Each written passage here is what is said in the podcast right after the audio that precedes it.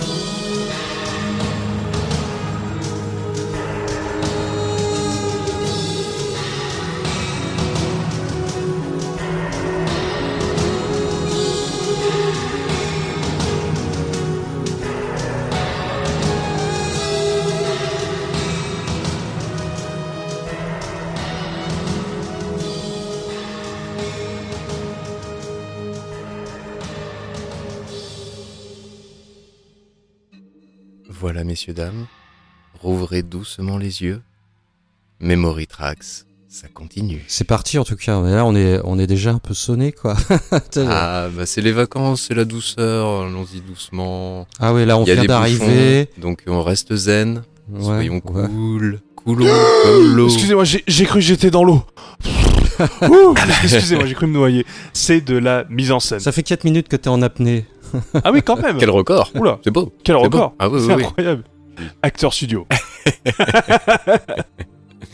Alors messieurs, qu'en pensez-vous de ce petit démarrage? Que dites-vous de cette petite musique qui est signée par un monsieur Neil Spencer qui malheureusement, malgré mes petites recherches, j'avoue que j'ai pas non plus beaucoup cherché, mais je n'ai pas trouvé trace de ses précédents ou même de ses suivants en matière de musique. Mais Ça j'avoue doit être que... un cousin Phil. Ouais, certainement, certainement, c'est pour ça. c'est que du bon. C'est c'est de la famille. C'est Qui c'est Ah, un écho sur Xbox, ça pourrait être pas mal. Je dirais même pas non. Avec un petit... Bah si, avec des Ah, moi, sauvegardes. je, moi je dis non, je dis non. Ah si dis- si si avec des sauvegardes et tout. Bah remarque ça s'appelle euh, Echo 2 Time of Tide en fait euh, tout simplement.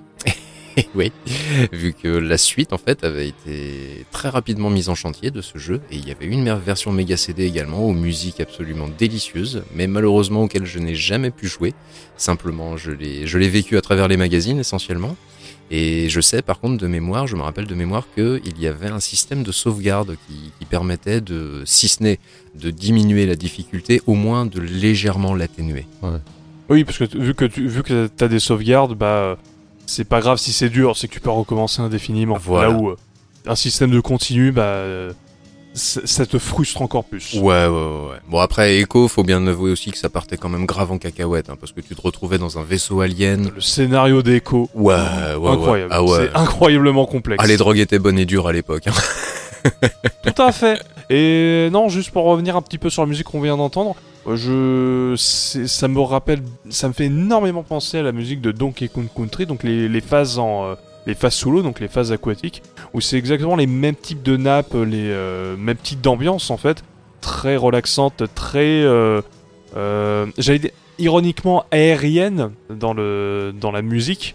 Euh, et c'est vraiment super sympa et franchement on est, on est totalement dans, on est totalement dans l'océan quand on écoute ce jeu. En tout cas, cette BO. Ouais, carrément. Ben, je sais qu'il y avait eu un Echo Junior aussi qui était sorti en fin de vie de la Mega Drive. Tout à fait. Que j'ai pas essayé. Moi non plus. Et euh, bah, ce jeu, il est sorti sur tout, euh, tous les supports Game Gear, euh, Master System. Tout ce que la Sega pouvait produire, mis à part de l'arcade, euh, il est sorti sur à peu près tout ce qui était possible et imaginable. J'imagine sur arcade.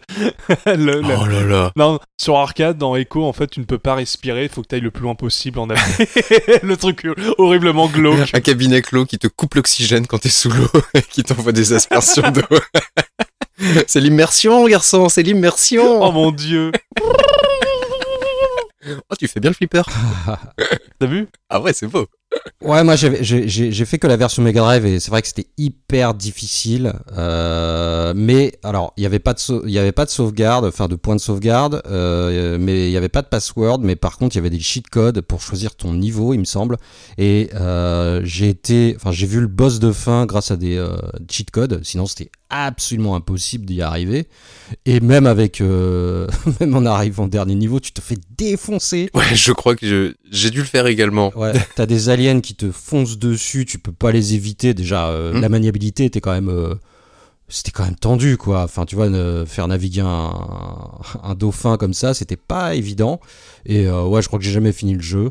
Non, je regarderai un let's play pour voir euh, s'il y a une fin sympa, euh, mais euh, ouais, non, ouais, le, le- Non, c'est une fin de merde, je l'ai fait. Oh. C'est une fin toute pourrie, t'as juste un écran avec un pauvre texte à la con, c'est franchement dégueulasse. C'est c'est inadmissible. Bien joué, t'as fini le jeu. Ah ouais, c'est c'est un peu ça. Thank you for playing. Thank you for playing. C'est un petit peu dans ce Ouais, style. tout ça pour ça. Ouais. Et par contre, tu m'as mis une, un revival en pleine face là. J'avais complètement oublié ce passage de cette intro d'écho dans ce petit CD euh, Mega Force. Ah là là, c'était beau. Moi, j'écoutais ce CD euh, le soir euh, au casque dans mon pieu et je rêvais. Je disais, je l'aurais ce méga CD, ça a l'air trop bien et j'imaginais tellement de trucs. Euh, Complètement. C'était Entièrement d'accord, j'ai fait la même aussi. J'étais, au casque le soir dans mon lit et j'écoutais ça en boucle, non-stop. Et dès que ça passait sur Sinclair, hop là, je remettais au, au début. parce que ça faisait peur. Alors, bah, moi, j'aimais bien Sinclair à cette époque-là. non, c'est pour me moquer également. J'avoue que c'est pas un artiste. euh, c'est pas le pire des artistes, disons. J'aime, bien, ce- j'aimais bien ce qu'il fait. J'ai toujours aimé euh, ce qu'il fait. C'est, Bah, c'était notre, ja- notre Jamiroquai euh, français, c'était pas. c'était Ouais, c'est un petit peu ça, ouais, ouais, ouais. euh, non, c'était pas, c'était pas dégueulasse. Mais ce petit CD, ouais, j'avoue que dès que j'ai entendu cette musique, ça m'a, j'ai tilté immédiatement. J'ai fait, oh punaise, ce Ouais, petit CD. c'était sympa, Sinclair, hein, c'était bien. C'était sympa, mais la musique d'écho était quand même beaucoup mieux. Je connais pas du tout. J'essaie de m'intégrer, ça va marcher. Bah, tu verras, tu verras. C'est pas compliqué sur YouTube, c'est les vidéos en quoi? 260p à tout péter? Ou en 148 Putain, c'est énorme alors. Ah non. c'est de la qualité. Ah, c'était la 4K de l'époque. Incroyable. Yeah. Bref, après ce petit moment de tranquillité, je passe la main à qui la veut, Malone. À moi, je reprends la main. Eh, je C'est à moi de parler. Euh, qui dit BO qui respire les vacances Pour moi, quand je, on parle de vacances, on parle de plage, on parle de l'océan, on parle de la mer. Et c'est École dauphin. grand plaisir que je vais parler. Hein École dauphin. École dauphin. Pas du tout. Pas du tout. Tu te calmes tout de suite. On va aller sur la PS2. On est en 2002. Euh, c'est un studio qui va mal financièrement, qui est en train de crever, qui s'appelle Squaresoft et qui, euh, qui va faire un crossover improbable. C'est Kingdom Hearts. Ah, J'en étais sûr. J'en étais certain oui. aussi. Sable et cocotier. Je vous avais pas dit que j'étais fan de Kingdom Hearts? Non, tu l'avais jamais dit. Jamais, jamais, jamais. Ah merde Bon bah écoutez, je, je l'avoue. C'est un running gag. Je l'avoue, je suis fan de Kingdom Hearts. Et euh, là, ça va être très intéressant, c'est que je vais surtout parler de l'intro de Kingdom Hearts qui se déroule sur les îles du destin, qui est en gros le monde initial du, euh, des héros de la saga, donc Sora, euh, Riku et Kairi. Donc pour faire simple, en fait, c'est l'introduction du jeu, c'est le tutoriel. On est sur une plage, euh, on est sur une île, pardon, euh, entourée d'océans. Et en fait, on doit construire un radeau. Et on peut euh, se balader sur cette plage, discuter avec les autres, les autres euh, personnes qui sont sur cette île, à savoir des personnages de Final Fantasy, donc euh, Titus et Waka de Final Fantasy X et Selfie de Final Fantasy VII, qui sont en version préadolescent, puisque les, les personnages ont entre 13 et 15 ans, je pense. Euh, donc on est dans cette petite ambiance, on va dire, euh, vacances d'été. Et euh, je vais pouvoir parler de cette déo qui est, su- qui est super de ces îles, qui a été composée par Yokoshi Momora. Et si vous êtes comme moi et qui, qui avez prononcé pendant très longtemps Yokoshi Nomura, euh, vous inquiétez pas, j'étais aussi un idiot, mais on peut se corriger, c'est tout à fait possible. et donc, Shimomura, c'est tout simplement la déesse euh, de la BO japonaise. Si euh, Ubeo Uematsu est le dieu, elle en est la déesse parce qu'elle a fait des BO absolument fantastiques. Et Kingdom Hearts, c'est peut-être sa meilleure, euh, c'est- ou en tout cas ses meilleurs BO qu'elle n'ait jamais fait. Et pourtant, elle en, a, elle en a fait de la, de la bande originale, elle a fait Street Fighter 2, elle fait les Mario et Luigi, elle a fait énormément de BO. Et donc, on va s'écouter. Je n'ai pas pu résister, donc on va s'écouter deux BO. J'en suis désolé. Je triche, je suis un escroc. On va s'écouter les euh, deux musiques de Destiny Island. Donc la musique en phase d'exploration, également la musique en phase de combat.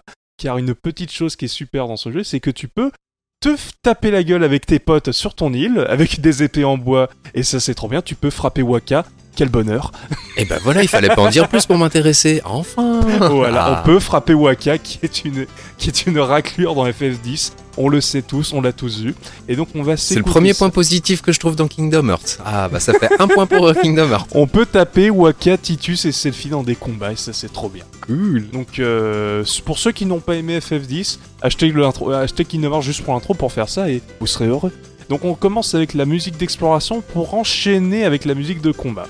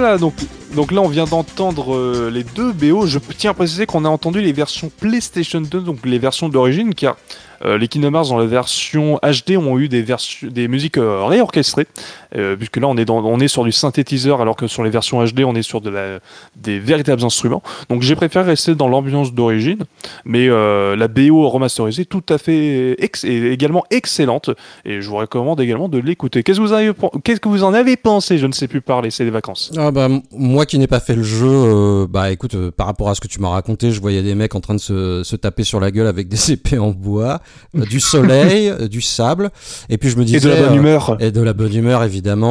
euh, ouais, c'est. Je dirais que la musique, elle est elle- comme ça, elle est un peu passe-partout. C'est-à-dire que je, me, je, je- je la voyais très bien dans, un- dans un jeu Sega, un Sonic Adventure. Euh, également, euh, bon après ça reste sympa. euh, C'est ouais, petite musique sympa quoi. Mais je pense qu'il faut, il faut, il faut avoir les images là comme ça. J'ai trouvé ça. oui, c'est les. Pourquoi pas? Ouais, ouais, sympa. Les- C'est l'été, ok. Oui, oui, mais sans le. Alors, tu, Bah, tu sens bien l'esprit euh, Disney en fait Disneyen enfin presque presque enfantin tu vois comme on le dit comme je le disais tout à l'heure ça fait euh, Mm. allons-y les amis partons tous ensemble pour sauver le monde et chasser les ténèbres du monde Mais exactement. Ouais. ça fait vraiment cet quoi. effet là Mm. ouais Mm. ouais Mais exactement ex- exactement. Mais c'est marrant parce que tu parlais d'un jeu Sega. Je pense que cette musique, elle aurait parfaitement eu sa place dans Sky of Arcadia. C'est limite Par hein, dans une musique. ouais Mais c'est le. Je pense que Skies of Arcadia, c'est le truc qui se rapproche le plus déjà dans l'ambiance de Kingdom Hearts. Parce que c'est des pirates, de- des pirates gentils qui voyagent dans l'air et qui essayent de, de sauver le, enfin de, de faire le bien partout dans le monde. mais toujours avec le smile aux, aux lèvres ouais Mais un peu le smile, au, voilà, c'est le, c'est, euh, c'est les pirates mais euh, du goûter quoi. le pirate de chez Banga c'est ça. Et, euh, avec son candy up au chocolat, c'est ça allez euh, on y va en route vers l'aventure. C'est un peu cette ambiance-là, en tout cas, qu'il y a dans le premier Kingdom à part des séquences euh, vraiment dramatiques. Et je vous ai pas fait écouter la BO vraiment orchestrale du jeu, qui est absolument magnifique. Il y a des compositions qui sont extraordinaires. Euh, là, je vous ai mis une composition beaucoup plus légère et euh, beaucoup plus dans le thème euh, qu'on aborde, à savoir les musiques qui sentent bon l'été. Question, Oui. juste, est-ce qu'il existe également des versions plus, plus, plus symphoniques, je dirais, comme Squaresoft, enfin oui, Squaresoft, ou Enix maintenant, a, a l'habitude de faire des, souvent des, des, des, des concerts symphoniques avec de grands orchestres, etc., de, et des réorchestrations ainsi de leur Il musique? me, s- il me semble qu'il y a eu des concerts orchestrales de Kingdom Hearts. Euh, parce que t'as vraiment des musiques, c'est euh, c'est de c'est de des chefs c'est des chefs-d'œuvre hein, de- dans dans, dans la composition symphonique Mhm. très clairement. Donc je, je pense que c'est avant tout ces musiques là qui ont été euh, euh, mis en orchestre euh, symphonique. Euh, mais je ne sais pas si toutes les BO ont été faites en, en, en- avec un orchestre symphonique. Mhm. Je pense que celle-là non parce qu'elle ne se prête pas spécialement. Ouais, parce qu'elle a, a un sacré beat euh, dance, quoi. Enfin, techno, dance, Oui. voilà, ouais. Euh, avec euh, surtout une, euh, une petite basse qui est vraiment sympa, un petit beat de basse qui est vraiment super cool. Mais, euh, je mais par contre, je vous recommande fortement d'écouter la BO de Kingdom Hearts. Il y, a des, il y a des musiques qui sont absolument magnifiques. Celle-là est, beaucoup, comme je le disais, beaucoup plus légère et beaucoup plus dans l'ambiance euh, euh, bon enfant de, de Kingdom Hearts. Ah, ok. Parce que Kingdom Hearts. Kingdom Hearts peut aller très loin en fait dans le côté, on va dire, euh, pas malaisant, mais euh, dérangeant plutôt. Si tu vois, si vous voyez ce que je veux dire. Je veux pas savoir ce qu'ils font avec leur clé épée. me- Non, je veux, je veux même pas le savoir. Non, alors, non, pas de- pas dans ce sens. Ils remontent pas Mickey avec quand même. dans, dans le sens dérangeant, dans le sens où c'est pas censé se passer comme ça, où c'est pas le le le domaine de la lumière, c'est plus le monde des ténèbres, où c'est euh, les ténèbres, le, le côté obscur de Kingdom Hearts. Ok. Voilà. Et, et toi, Malone, qu'est-ce que tu as choisi pour euh, comme première BO Alors moi j'ai choisi, euh, ben moi j'ai choisi un jeu sur Saturne pour changer. T'es fan de la Saturne Ah Eh bon Eh oui. C'est Oh, bah, étonnant. Eh oui. Et, euh, et ben là on, bah là on est on est déjà arrivé en vacances et puis on va aller un peu euh, on va aller un peu se déhancher sur la plage parce que je vais vous parler de Clockwork euh, Night 2 sorti en Ah bah 95. justement, on euh, parlait de clé à remonter, ça tombe On bien. parlait de Keyblade, on parle de. Ah bah attends tu et tu vas voir. euh, Eh, ça c'est de la transition, ne faites pas ça chez vous, ça monsieur, ou je ne m'y Ouais, connais pas. ouais, ouais. Alors, euh, bah, c'est donc la suite de Clockwork, euh, Clockwork euh, Night euh, sorti C'est chiant comme nom, putain. Ouais, c'est chiant. Euh, qui était sorti un an plus tôt. Donc c'est un jeu de plateforme à défilement horizontal publié par Sega et développé par euh, son studio euh, AM7 dans un style très Donkey Kong Country. Tu vois, on y revient aussi. Euh, c'est un jeu de lancement, il me semble, le premier en tout cas sur la Saturn. C'est un jeu de lancement Le premier, qui oui. est sorti un peu, il me semble un peu euh, hâtivement parce que Panzer Dragoon euh, avait du retard et du coup ils ont balancé euh, le, co- le, le Clockwork Knight euh, Bon, avant. Il y est arrivé, il a réussi à le dire, c'est beau. Voilà. Et donc, euh, donc, donc, euh, comme je disais, euh, Donkey Kong euh, Country il utilise des sprites euh, en 2D digitalisés à partir de modèles 3D. Euh, les décors sont eux, euh, par contre, en 3D, en full 3D. Et sa DA fait vachement penser à l'univers de Toy Story. C'est euh, Oui. c'est incroyable. Alors, si vous êtes fan de, fan de Toy Story, Sega est peut-être pour quelque chose, je ne sais pas. Enfin, en tout cas, vu que le premier et Toy Story sont sortis la même année, je ne pense pas. Mais c'est quand même étrange. Donc, on y incarne un petit soldat euh, mécanique euh, appelé euh, Sir Tongara de Peperuccio 3. euh, qui, tel un Mario en herbe, va partir sauver sa princesse. Ici, c'est la fée mécanique Chelsea, qui a la particularité de pouvoir réveiller tous les jouets de la maison à minuit grâce au son de sa voix. Et d'ailleurs, Chelsea ressemble étrangement beaucoup à la bergère de Toy Story. Donc vraiment, il y a quand même des, Hmm, des similitudes qui sont... je sais pas, il y a peut-être une histoire derrière. étonnante. Ouais, étonnante. Euh, donc n'écoutant que son courage, euh, Peperuccio euh, va partir délivrer sa princesse, qu'il avait déjà sauvée dans le premier épisode. Donc bon, on, est, on est vraiment en mode Mario. Originalité zéro. Clockwork Knight 2 commence exactement là où on avait laissé le jeu, le premier. C'est-à-dire qu'on commence par le boss de fin du premier, un peu à la Castlevania euh, Symphony of the Night. Symphony of the Night, c'est exactement Voilà. on pensait au même jeu. Euh, c'est euh, donc un jeu composé de quatre niveaux. Euh, Il y a, on traverse la chambre d'enfant, le bureau, la salle de bain et la tour de l'horloge. Euh, chaque niveau euh, a évidemment un boss à battre. Et il y a des cartes à collectionner. Euh, bon, c'est facultatif, euh, mais euh, voilà, des petits trucs comme ça dans le jeu. Euh, Peperuccio donc euh, se bat euh, à l'aide de sa clé euh, épée, hein, tu vois. J'ai pensé à toi quand j'ai pensé à ce, mode de combat et il ouvre également des passages annexes. On peut assommer ses ennemis avec cette clé et les balancer sur les autres ennemis. Il y a des petits éléments du décor aussi à ramasser comme ça.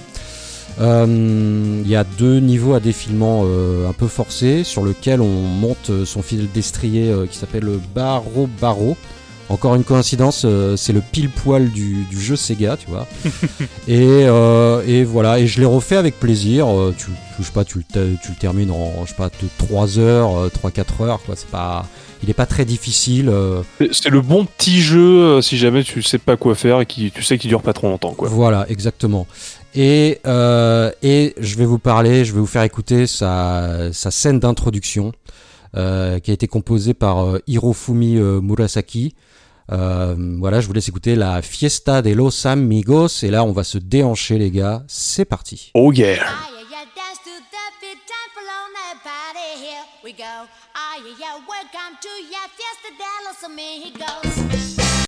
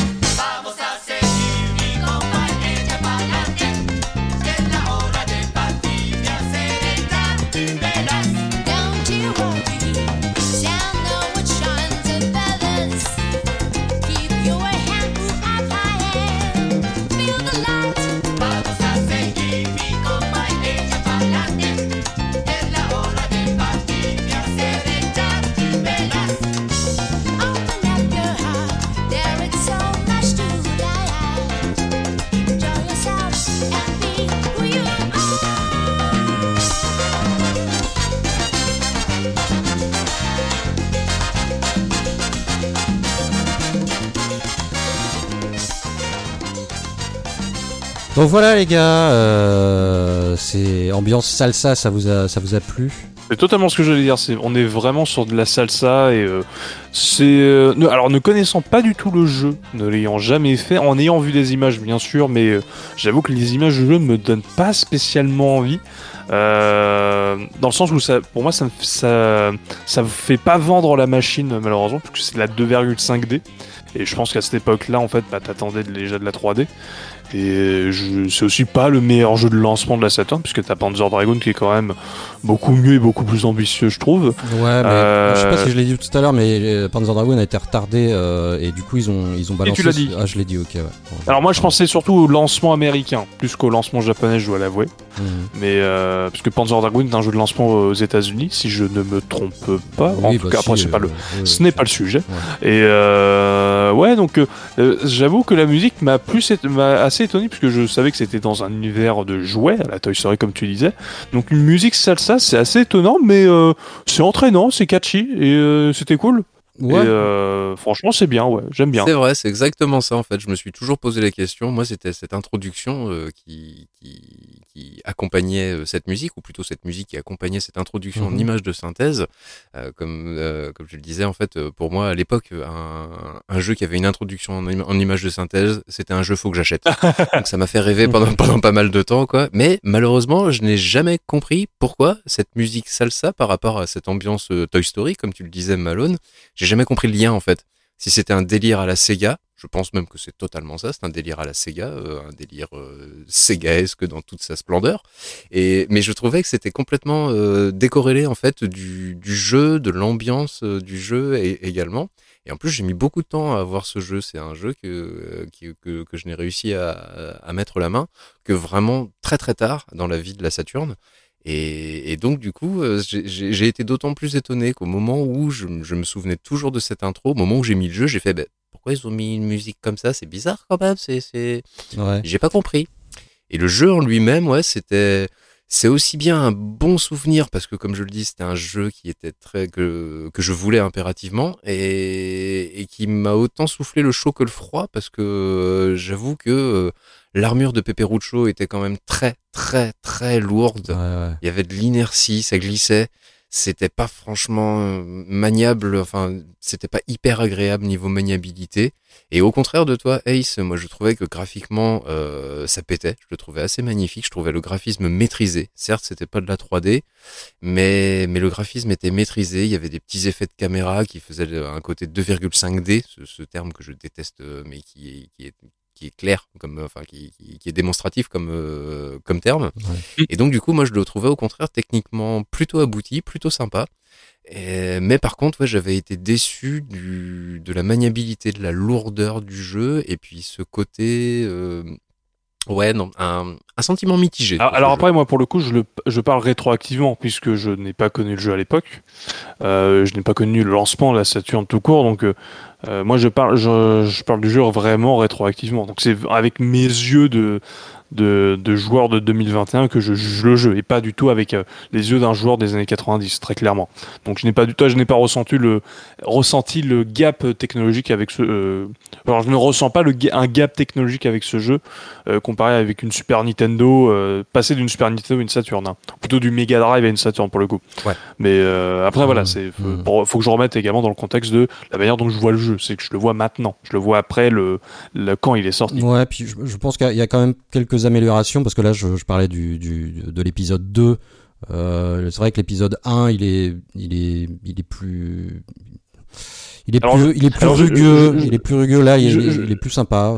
Alors justement, j'avais entendu, puisque je, je, je m'étais renseigné un peu sur la Saturn, avec la, la sortie de Clockwork Knight, euh, il me semble en fait que ça doit être un jeu en entier, mais sauf qu'ils n'avaient pas le temps de le finir. Donc ils ont justement divisé le jeu en deux. Ah d'accord. Il me semble que le 2 C'est bien possible. je, peux, je, Mm. peux, je peux me tromper, il y a parce que j'ai pas j'ai pas re- revérifié mes infos parce que je savais pas que t'allais parler de jeu tout simplement. Donc mais il me semble que le justement le fait qu'il y ait un 2 c'est parce que le, le 1 était un peu fait rocher vu que la Saturn est sortie euh, aux États-Unis en tout cas euh, plus tôt que qu'il qu'il n'aurait dû sortir, elle est sortie euh, prématurément très très clairement et il me semble justement que le développement a été rushé pour qu'il puisse sortir au lancement de la machine aux États-Unis. Ouais, Et, c'est- et que le c'est 2, en fait, c'est la suite d'un jeu. C'est c'est pas la suite, c'est plus la partie 2 d'un gros jeu. Serais-tu en train de nous dire que Clockwork Knight 2 serait en fait euh, Zack Snyder Cuts Clockwork Non, je suis plus en train de dire que euh, on a Sonic 3 et Sonic and Knuckles. Et bah, si ce jeu avait été sur cartouche, et ben on aurait eu euh, Clockwork and Knuckles. je suis plus en train de dire Non, ça. mais c'est bien possible parce que au Japon, ils ont sorti une, une compilation des deux épisodes et euh, apparemment, ils, ont- ils ont retravaillé le 1 avec le moteur du 2. Euh, Ah, d'accord. euh, c'est une petite compile à. euh, un petit peu recherché quoi tu vois pour les collectionneurs il y a des il y a des il y a des, il y a des petits trucs à l'intérieur sympathiques mais bon moi, je n'ai que les versions euh, originales euh, des deux ouais et bah en fait dans le premier t'as aussi euh, cette même euh, chanteuse cette poupée euh, qui chante. Et donc là ils ont dû se taper un délire salsa pourquoi pas. Voilà bah je vais revenir juste sur Hirofumi Murasaki qui est un ancien sound designer de Sega qu'on va retrouver donc bah évidemment sur ces deux épisodes sur qui a bossé sur Toki la conversion Mega Drive du, du hit arcade sur Super Shinobi euh, 2 euh, Mega Drive, sur la série des Victory Goal, sur Dragon Force, euh, du Daytona USA 2001 sur, euh, sur Dreamcast, un peu de Puyo Puyo en tant que bassiste. euh, il a été producteur, directeur, arrangeur, compositeur. Il a fait plein de trucs. Il a aussi bossé sur euh, The Typing of the Dead sur PC. Ah, En fait, c'est un, mec qui s'occupait euh, principalement de sound en tant que sound director de jeux de, de foot et de baseball sur Mm. Saturn et Dreamcast. il s'occupait plus des bruitages, t'es en train de dire? Non, il a fait musique, bruitage. Là, il Oui, était oui, sound, oui. di- sound director. Oui, donc c'est plus bruitage en effet, peut-être. D'accord. Et puis après, il est passé sur les jeux de basket euh, de la série euh, 2K Sports. Euh, bon, voilà, bah, je dis, il a aussi bossé sur de la série des Sakura Wars. euh, voilà, donc euh, bon, c'est un. Quelqu'un qui a vraiment touché à Ouais, tout. il a quoi. touché à tout. Il, il a et à peu près et à peu près tous les postes au niveau de la musique. et il est resté très longtemps chez Sega euh, jusqu'à devenir, euh, je crois, indépendant euh, aujourd'hui. Alors c'est marrant, il y a, euh, je pensais à toi aussi Ace parce qu'il y a un, un Clockwork Knight qui était prévu apparemment sur GameCube Oh, et qui n'est jamais euh, sorti. Mais bon, tu vois, il était. euh, J'ai eu peur, je croyais que t'allais dire qu'il y avait un remake sur Switch. fois. Oh là Euh, On a non, échappé au pire. Encore. j'ai Oh, pas mon envie de- Dieu. J'ai j'ai pas envie de parler de Switch ce soir. Non, Euh, ne parlons pas de console pourrie. peut-être dans un prochain podcast. Teaser, teaser. teaser. Et ben voilà, bah écoute, c'est à toi, euh, Rincevent, tu reprends la main. Eh ben, d'accord, entendu. Et si je garde cet accent, c'est parce que nous allons continuer de parler de la musique de Salsa del Sol, là. Et je vais vous parler d'un jeu où nous allons faire... El Presidente, est-ce que vous êtes en train de dire qu'on va faire une transition? Eh, ouais, c'est cela. C'est cela. Eh oui, un politicien doit toujours réfléchir à deux fois avant de donner une réponse par oui ou par non. Car je vais vous parler, nous allons faire un petit bond dans le temps et revenir dans le présent, même si c'est pas tout à fait le présent. Et je vais arrêter avec cet accent parce que ça devient lourd.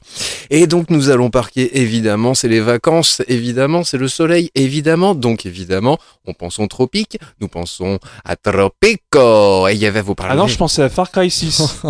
Euh, non, on a dit qu'on parlait de bons jeux. Donc euh, non, c'est pas possible. Bah, il est pas sorti, donc on sait pas si c'est un bon ou un mauvais. Euh, c'est un Far Cry. Pas dans les dents. On va pas parler de Far Cry. Allez, bon, euh, allez, on, ouais, ouais, on va pas en parler. On va pas en parler. Et je vais vous parler de Tropico 4, très exactement Tropico 4, sur lequel j'ai joué moi personnellement sur Xbox 360, mais qui était également disponible sur PC. Tropico 4, c'est quoi? Eh bien, c'est pas compliqué, c'est SimCity, sauf que on, on s'occupe de gérer une république bananière. Et oui, nous sommes donc. Et dis donc, Jamy, mais qu'est-ce qu'une république bananière? Eh bien, c'est très simple, mon petit Fred. Ah, reprends pas l'accent, reprends pas l'accent. Ah merde, putain, sors de ce corps, Representate, s'il te plaît. Eh ben c'est très simple, une république bananière, c'est comme une ville, sauf que on y mange des bananes. Enfin je crois. Et il y a tout le temps du soleil. Voilà Merci, Jamy Ah, on, on apprend tellement de choses sur Backup On Memory. apprend tellement de choses avec vous. Et donc nous sommes sur une île des Caraïbes où nous devons, à l'instar de tous les jeux de gestion type de ce type, type Sims SimCity-like, nous devons gérer notre petite ville, petit village euh, seulement agrémenté de quelques fermes uniquement au départ et qui va finir en énorme mégalopole absolument gourmande au possible en énergie et en tourisme. Ou alors au contraire, on peut aussi très bien s'amuser à martyriser son peuple et devenir une grosse dictature militaire et ainsi pouvoir martyriser absolument tout ce que vous voulez, depuis les religieux, les écolos, les communistes ou encore euh, les gens qui veulent apprendre. Mais qu'est-ce que c'est que ce bordel dans une république bananière? Vous voulez apprendre? Vous voulez le savoir? Allez, au goulag. Enfin, en prison. Ou encore les fans de la Saturne. Pourquoi? Eh, Attends, merde, j'ai failli les trigger. Non, mais toi, tu tu fais un mauvais coton. ce on n'a soir, pas hein. compris. C'était- C'était c'était- c'était pas beau et gratuit, hein, Ace. C'était totalement gratuit. oui. Ouais, ouais, ouais. Ceci méritera ton premier carton jaune, je te préviens. Ah, yes cartons jaunes, je, je recrache sur la Switch. Oui Et crois-moi, il y a du potentiel, il y a du boulot. Oh, mais écoute, y a pas de souci. teaser, teaser. c'est pas vrai. C'est totalement faux. Enfin, sauf que c'est une console de merde. Non, ça fait deux fois, c'est trop là. Trop Et donc Tropico Trop, 4. c'est trop, c'est trop pico, vas-y. Oh, oh, c'est beau ça, oh, la transition, ne faites pas ça chez vous, c'est magnifique. Ah, quelle maîtrise. que puis-je vous dire d'autre sur ce Tropico 4 Et bah que c'est un jeu, en fait, ça fait partie de mes petits jeux doudous. C'est-à-dire ces jeux où, en fait, euh, bah, je peux y revenir, euh, repartir, y revenir un mois après, repartir, refaire une petite partie de temps en temps, re- relancer le bazar pendant une semaine, deux semaines, un mois, et puis ensuite l'abandonner pendant un an, c'est pas grave. C'est un jeu que je, sur lequel je reviens avec un grand plaisir, comme tous les, à peu près tous les city builders auxquels je, joue, puisque j'aime, beaucoup ce genre de jeu. Mais celui-là a une petite saveur particulière. Il a cette petite saveur euh, tropicale, justement, comme son nom l'indique, un petit peu original, ce cadre un petit peu original, qui fait que on, y prend goût et, puis surtout les musiques, là pour les musiques avant tout, ce sont des musiques qui, euh, j'avoue, font partie de ces musiques que j'aime à écouter euh, en dehors du jeu. D'accord. J'aime même laisser tourner le jeu, en fait, euh, puisque bah, évidemment, euh, toute décision politique met du temps à, à en voir les conséquences. Et même si dans ce jeu, on peut accélérer le temps, ce qui est une option assez sympathique quand on veut un petit peu accélérer les choses, même si on, y perd un petit peu au, final, puisqu'en fait, il y, a, des décisions, il y a des événements, en fait, euh, à côté duquel tu passes, à au côté duquel le jeu zappe complètement, de manière à accélérer le temps. Et c'est un petit peu dommage parce qu'on on passe à côté de euh, certaines petites rébellions ou en tout cas euh, début de rébellion que tu peux étouffer ou que tu peux au contraire négocier. Tu fais ça à ta façon, vraiment à 100%. Tu peux être aussi bien un ultra-libéraliste que, comme je disais, le dictateur euh, pire que euh, pire que Pol Pot.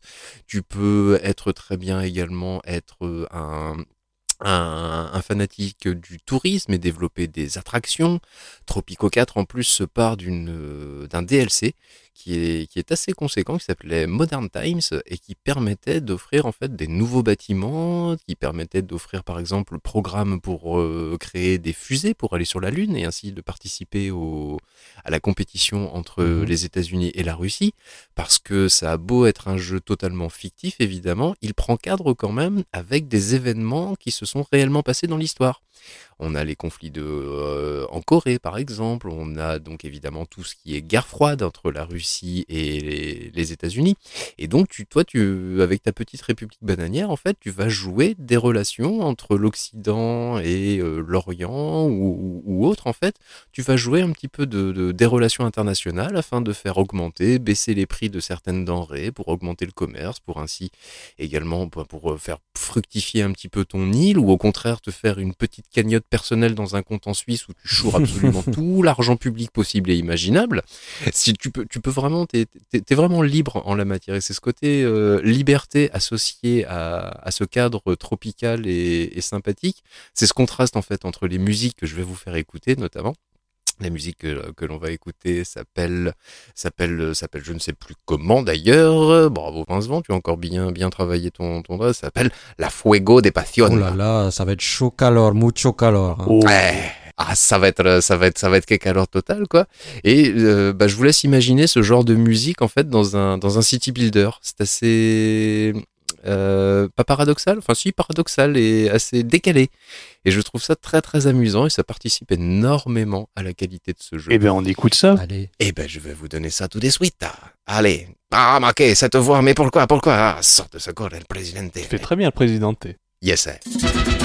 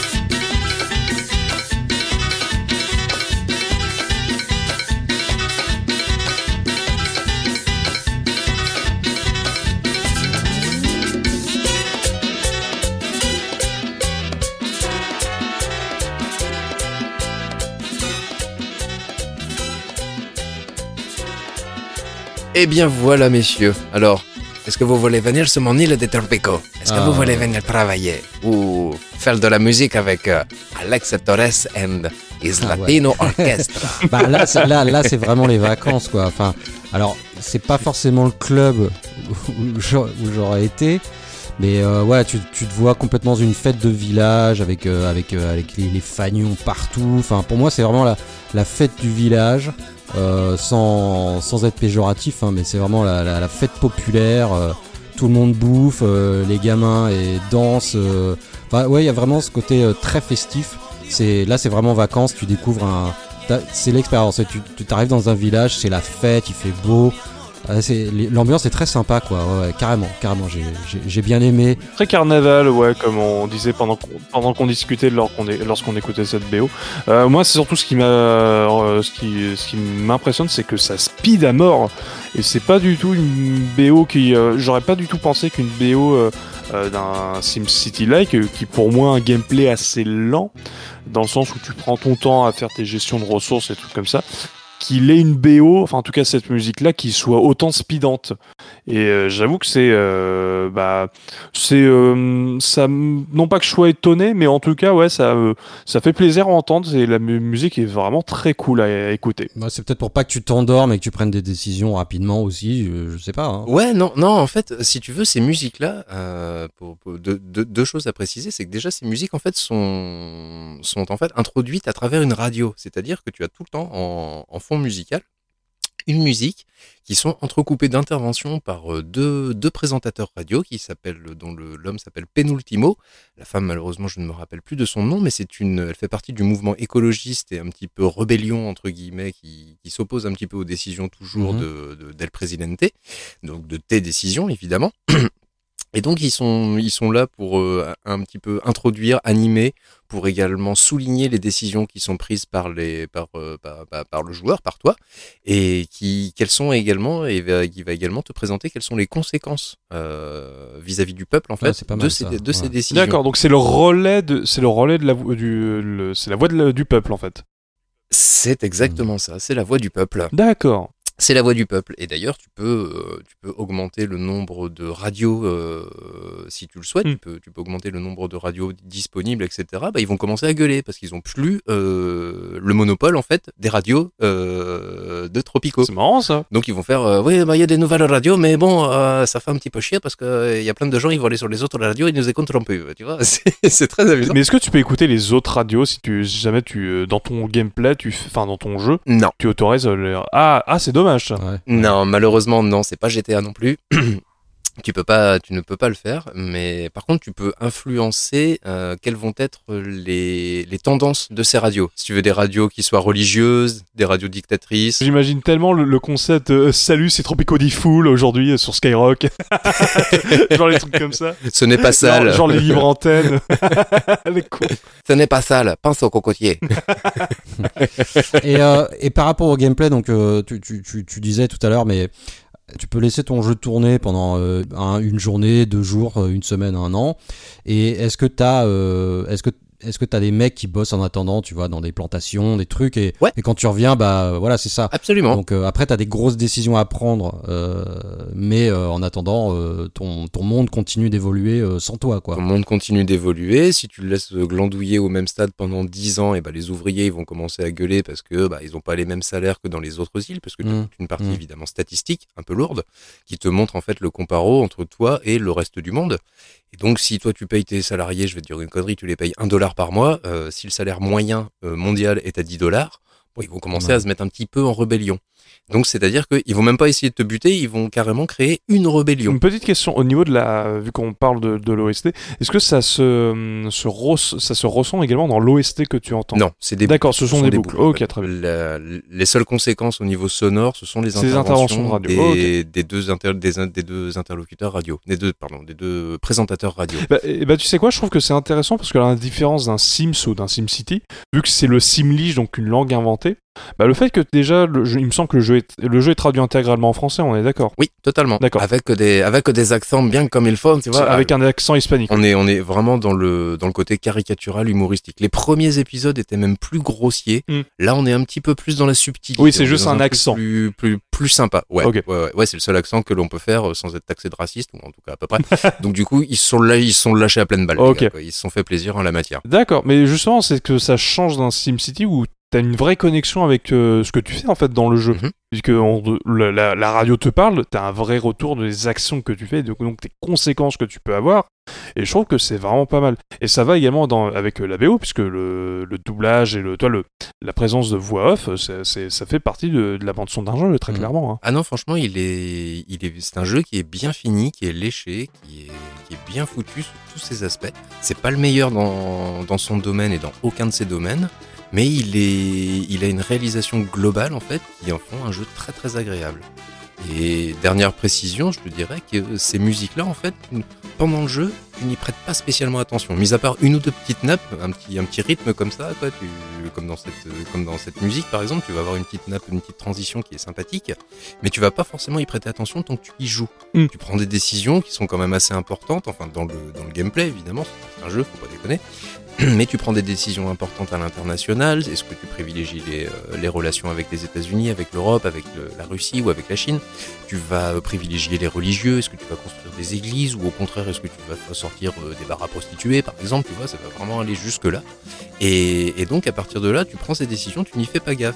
C'est quand tu lâches le jeu, parce que moi c'est souvent comme ça que j'y joue en fait, c'est que je laisse tourner le jeu pendant une journée. C'est vraiment le jeu idéal sur un PC, même si j'y joue sur, euh, sur Xbox 360 et Xbox One maintenant où tu fais une autre activité à côté, et puis de temps en temps, tu viens voir comment va ta petite, euh, comme un Tamagotchi presque. D'accord. Tu vois comment va ta petite vie euh, dans, dans le machin, et puis t'entends la Et musique. limite, en fait, la, oui, c'est ça, c'est que la, musique, en fait, tu l'entends euh, à côté, en fait. Elle, tu l'entends à côté, et elle te, pire encore, elle te donne envie de, de, de- moi quand j'entends cette musique, tout de suite je me dis tiens j'ai envie de jouer à Tropico là, là j'ai envie de, j'ai envie de chatouiller un petit peu, euh, j'ai envie de chatouiller les religieux, j'adore chatouiller les religieux, ils sont très très rigolos, parce qu'en fait ils- à chaque fois ils te menacent de se rebeller, de se rebeller, mais pff, ils font rien du tout.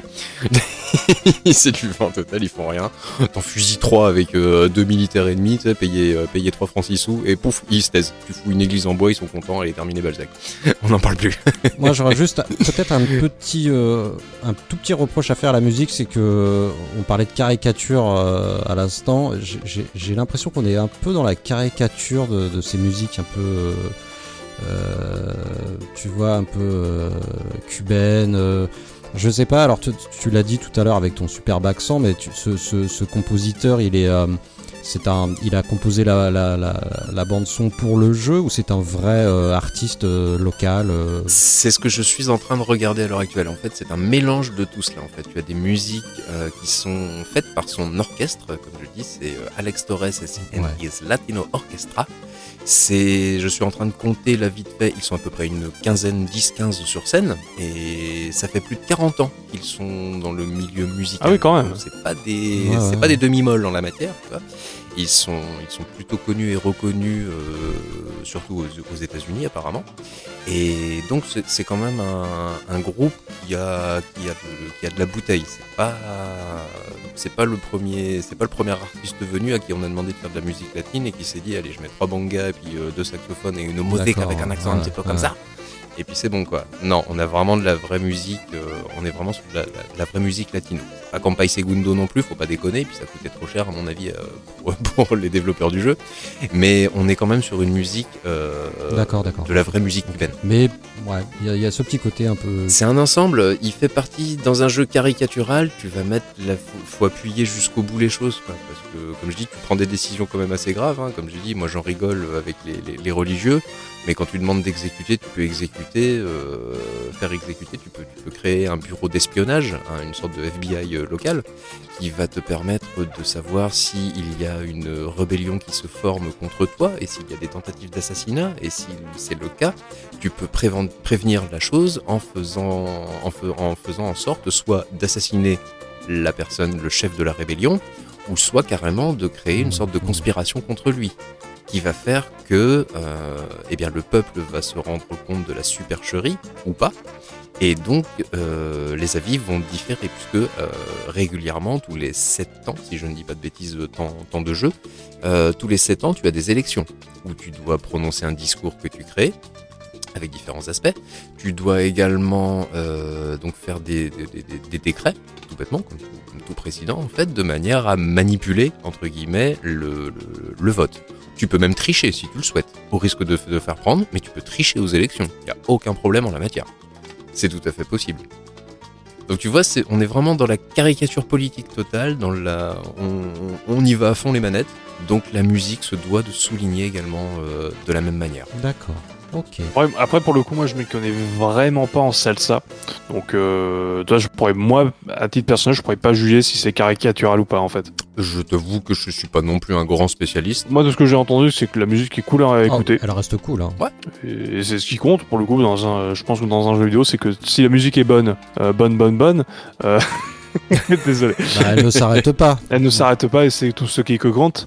Mais, euh, mais je serais incapable de se dire si c'est elle est caricatique euh, ou pas.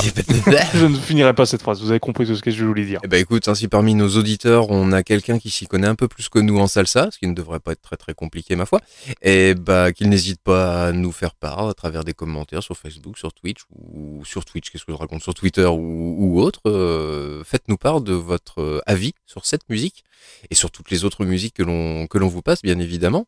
Et puis comme ça, on en saura peut-être un petit peu plus. Ok, merci Rincevent pour ce, ce long passage sur Tropico que je, je ne connais pas et bon, c'est pas c'est pas mon style de jeu mais euh, Pareil, je suis pas, je suis pas également pas trop joueur. Il est dans votre intérêt que ça le devienne votre genre de jeu, parce que sinon, croyez-moi, ça n'ira pas. Très bien. très bien c'est noté.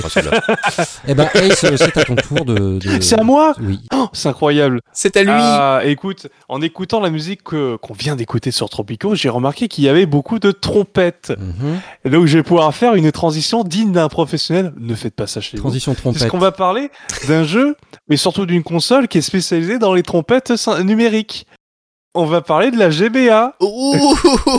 Et qui dit GBA dit console portable, dit Du sang dans les oreilles. Ah non, pardon. un petit peu, Ça va, ça va. un, un- un peu beaucoup. Mais Mais non, parce qu'on va parler bah, de Pokémon Oui Oh, ça faisait longtemps. On en, re- on en reparle J'avais oui. dit qu'on en reparlerait plus jamais. T'es vraiment relou. Et- hein. Allez, Eh vas-y. ben, on va en parler. Psycho-quack, mon idole, psycho-quack. Psycho. Donc on va parler de Pokémon Ruby Saphir Emerald, qui est la troisième génération de Pokémon.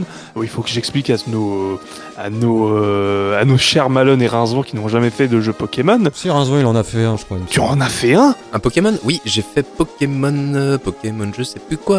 Un Pokémon euh, sur Game Boy Advance avec une euh, cartouche et qui était bleu nuit transparent. Et transparent. ben c'était Pokémon Saphir, ça tombe bien, il fait partie de ceux qu'on va parler. C'est formidable. Excellente transition, merci Bah, Rincevent. écoute, je ne sais pas pourquoi j'ai jamais pensé à ce jeu-là pour les, les, les bandes son de l'été. Eh ben, je, je- je vais expliquer pourquoi. Dans Pokémon Ruby Saphir Emerald, qui est donc la troisième génération de Pokémon, elle se déroule dans la région de Hoenn. La région de Hoenn, c'est une île tropicale entre guillemets, c'est une, une énorme île en fait qui est au milieu de l'océan. Et en fait, on arrive au début du jeu, on déménage euh, dans la région d'Oen, et donc on, on commence notre aventure avec notre Pokémon, tout se passe bien, et on va dans la ville où travaille notre papa. Et c'est la musique qu'on va écouter, donc c'est la musique de Clémentiville, donc c'est une ville qui est en bord de mer, avec une route à côté qui est en bord de mer, et c'est une musique qui est très festive et qui a beaucoup de trompettes, puisque c'est des, un des trucs qui, est remar- qui a été reproché à cette troisième génération, mais qui en fait énormément son charme, c'est le too much water, il y a trop d'eau, et également too much trompette. et donc on va s'écouter ça, et on, et je, on se retrouve juste après.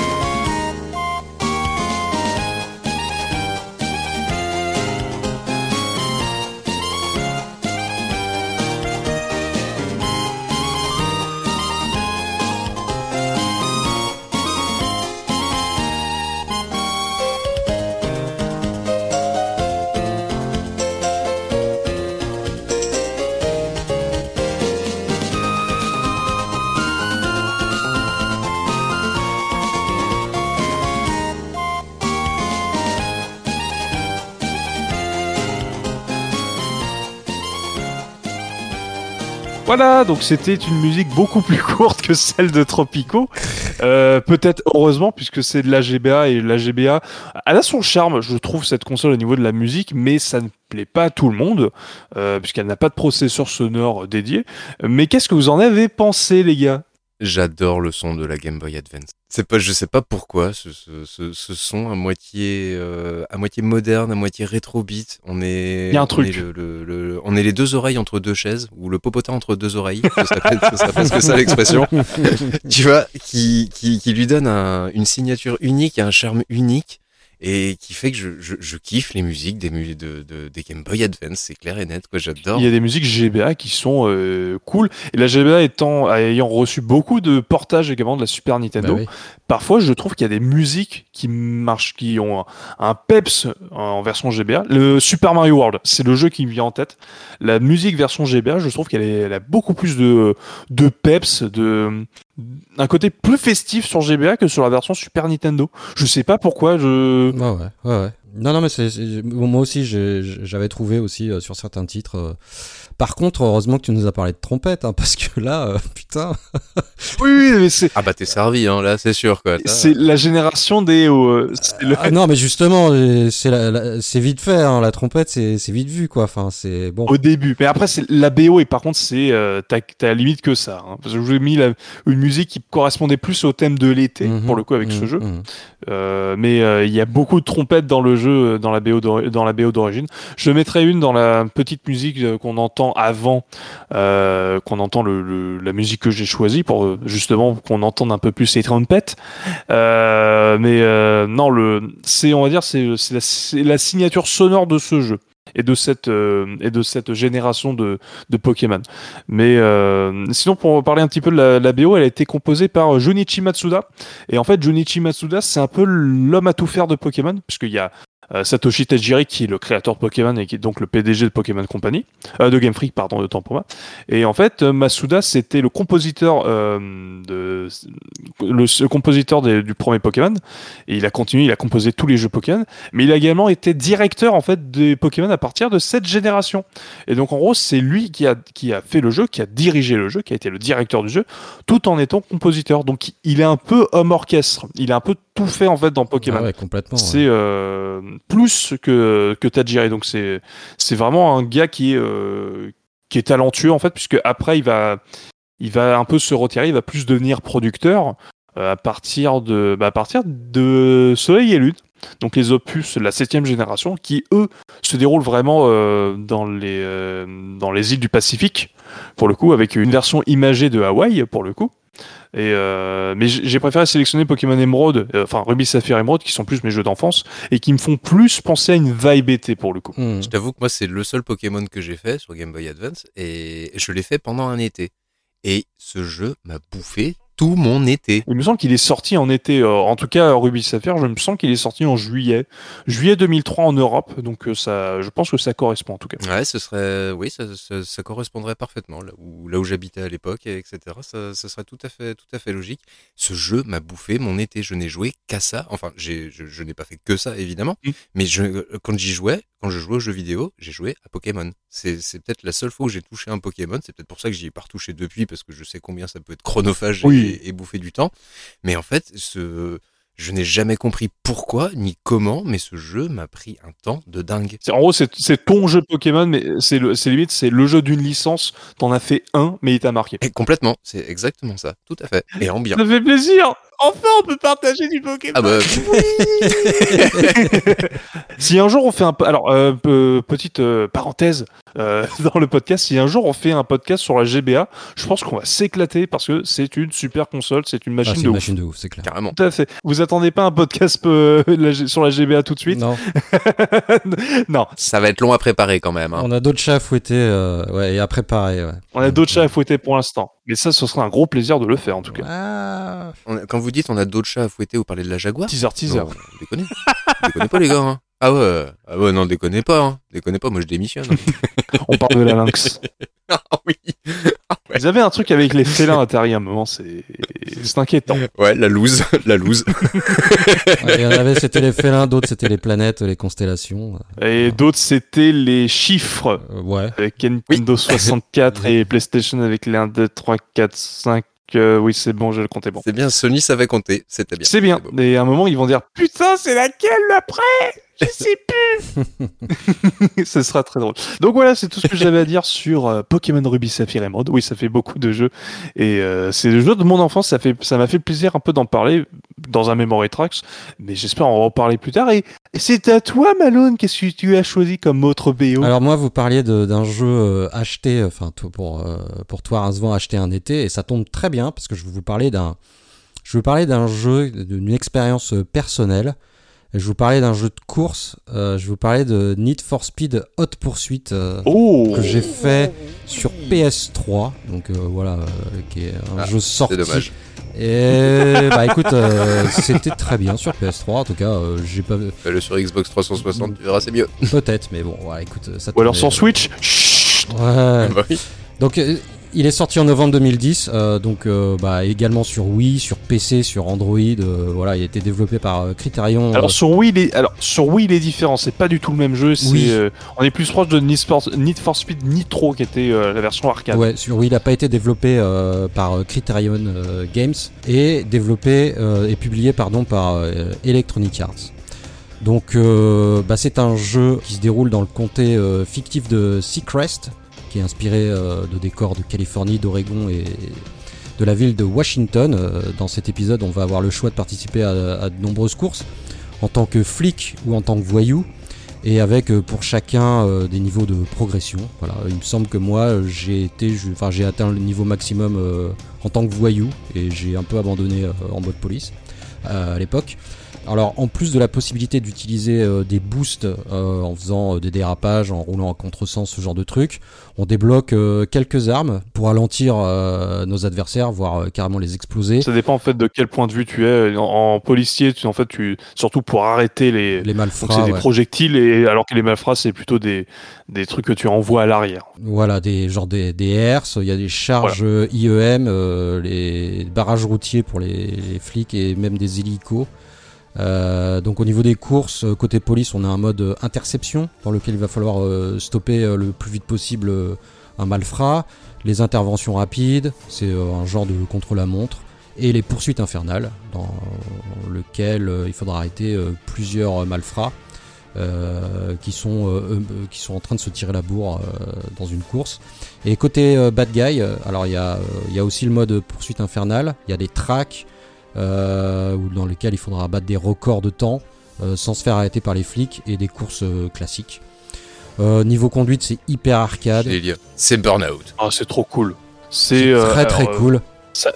Déjà, c'est un, oui, c'est du burn-out euh, très clairement au niveau du gameplay en plus, bah Criterion. Mais c'est surtout un retour aux sources des Need for Speed puisque euh, à partir de Undercover 2 euh, sur GameCube, PS2, Xbox, on était passé sur un monde ouvert dans une grande ville qui avait été ensuite re- re- repris dans Most Wanted Carbon et Under. euh, oh pardon, excusez-moi, j'ai confondu Undercover et un Underground, donc c'est Underground 2. Autant pour moi et Undercover qui est donc le dernier. Et donc c'est vraiment un retour aux sources dans ce jeu et le jeu est vraiment très fun. Il a un énorme défaut, c'est la période où il y avait des codes pour activer le mode en ligne. Et donc ça c'est une horreur maintenant pour jouer en ligne à ces jeux parce que bah faut payer 10 balles Ouais. et c'est ultra chiant. Ouais, c'était euh, le, le système euh, d'interaction euh, sociale euh, Oui. appelé Autolog à l'époque. C'est ça autolog. Qui a été réutilisé sur plusieurs jeux Electronic Arts d'ailleurs, le- l'autologue, ouais. Ah, peut-être. Il me semble ouais. Parce que moi j'ai eu, euh, j'avais acheté, quelle erreur, ce Burnout, c'était Burnout Crash, qui était un spin-off des Burnout, euh, dans lequel il était focalisé 100% sur le mode Crash, mais qui était un jeu en vue de dessus trois quarts. C'était pas terrible, c'était sympa sans plus, on va dire. quoi. Oui. Voilà, j'ai, euh, c'est un spin-off ou C'était un, un petit spin-off quoi. Et il y avait déjà, il y avait aussi ce système d'autologue. Donc c'est un système qui a perduré quand même sur pas mal de jeux. Ouais, alors moi j'ai pas du tout fait de course en ligne parce que euh, parce que moi je l'ai acheté en occasion. Pareil. euh, Pareil aussi. Et bah pareil, j'ai eu la, j'ai fait la même chose. Donc j'ai jamais joué en ligne. on était euh, on était en été et j'avais très envie de jouer à un jeu de course bien vénère et donc j'ai chopé le jeu en occasion. Donc je pense que le code était déjà utilisé, euh, voilà. Mais bon, en mode solo, ça t'as déjà de quoi faire, hein, euh, c'est pas mal. Et donc ce premier souvenir, en fait, je vais vous parler de la première fois que j'ai lancé le jeu après euh, sa pénible installation sur PlayStation 3. Oui, je te l'accorde, Rincevent. Donc la première course, je me souviens, je m'en souviens encore et, et je l'ai relancé, je l'ai relancé de temps en temps parce que c'est un super souvenir. Voilà, première course c'est Grand Ocean Born. C'est une course qui longe de, de- de grandes falaises. Le ciel est bleu, genre un peu, euh, un peu à la Blue Blue Sky de, de- de Sega. Euh, le soleil euh, est, est radieux graphiquement sur PS3. euh, malgré ce que tu dis, c'était quand même très propre. Non, le jeu- je l'ai fait sur, je le fais sur PS3, je confirme, le jeu est vraiment clean. C'est un des jeux PS3 qui tient la route euh, euh, haut la main avec la, com- comparé à la version 360, aucun problème. Sans jeu de mots, le tient la route? Oui, oui. Et donc je choisis une, une Porsche euh, Boxster euh, Spider. euh, je choisis, je me souviens, euh, j'avais choisi la couleur jaune et je suis prêt à en découdre avec mes adversaires. Et là, euh, je crois que la musique, euh, les musiques sont aléatoires. Et voilà, c'est le premier morceau sur lequel je suis tombé et j'ai fait oh putain, mais c'est trop les vacances, c'est trop bien. Euh, alors la bande son, il y a du Bad Religion, du. Benny. euh, Je me fais courser par les flics, euh, c'est trop les vacances. Non non, là c'est une course simple. euh, c'est juste une course simple. On voilà. s'arrête de prendre une glace. Du Benny Benassi. Voilà. Pour moi, c'est cette bande son de, de, de, de Haute Poursuite, c'est du son très mix. Euh, je suis désolé, mais je trouve que c'est parfait pour du magasin H&M au Célio, tu vois. C'est pas des super zik, mais bon, les magasins les, les récupèrent. C'est de la musique de supermarché. C'est un peu de la zik de supermarché, voilà. euh, C'est c'est vrai que c'est pas des c'est pas des cartons et du coup les, les boîtes récupèrent ces titres euh, parce que ça ça, ça doit pas être très cher. Euh, voilà, donc euh, je me, je me moque un peu de ces musiques, mais je garde vraiment un super souvenir de cette première fois où j'ai lancé le jeu. Et, euh, et donc je vous fais écouter, bah, je vais fais écouter ce, ce titre de euh, de Funeral Party euh, qui s'appelle euh, Giant Song. Voilà le premier titre qui est passé lors de ma première course.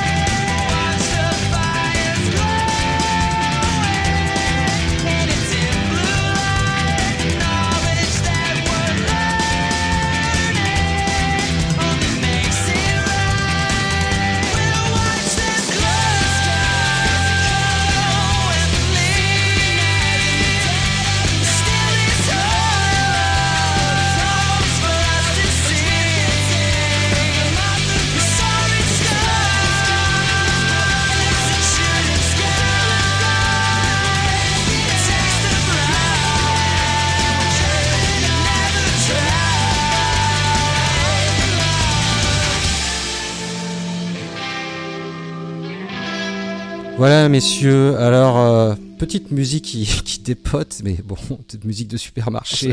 Eh, eh, Bon. Honnêtement, c'est de la c'est du, chef-d'œuvre, hein. c'est de la musique Ah, extraordinaire. C'est- c'est Ah bah, grandiose. Ça euh, restera gravé dans les BO. Dîner plus grand. Non, alors non, euh, Vanapan, Va- Vanapar. En fait, Van en panne, ouais, c'est pas mal pour un jeu de voiture. oui, Panapar, oui, c'est bon. Oh, Allez, droit- eh, je suis fatigué. je suis fatigué.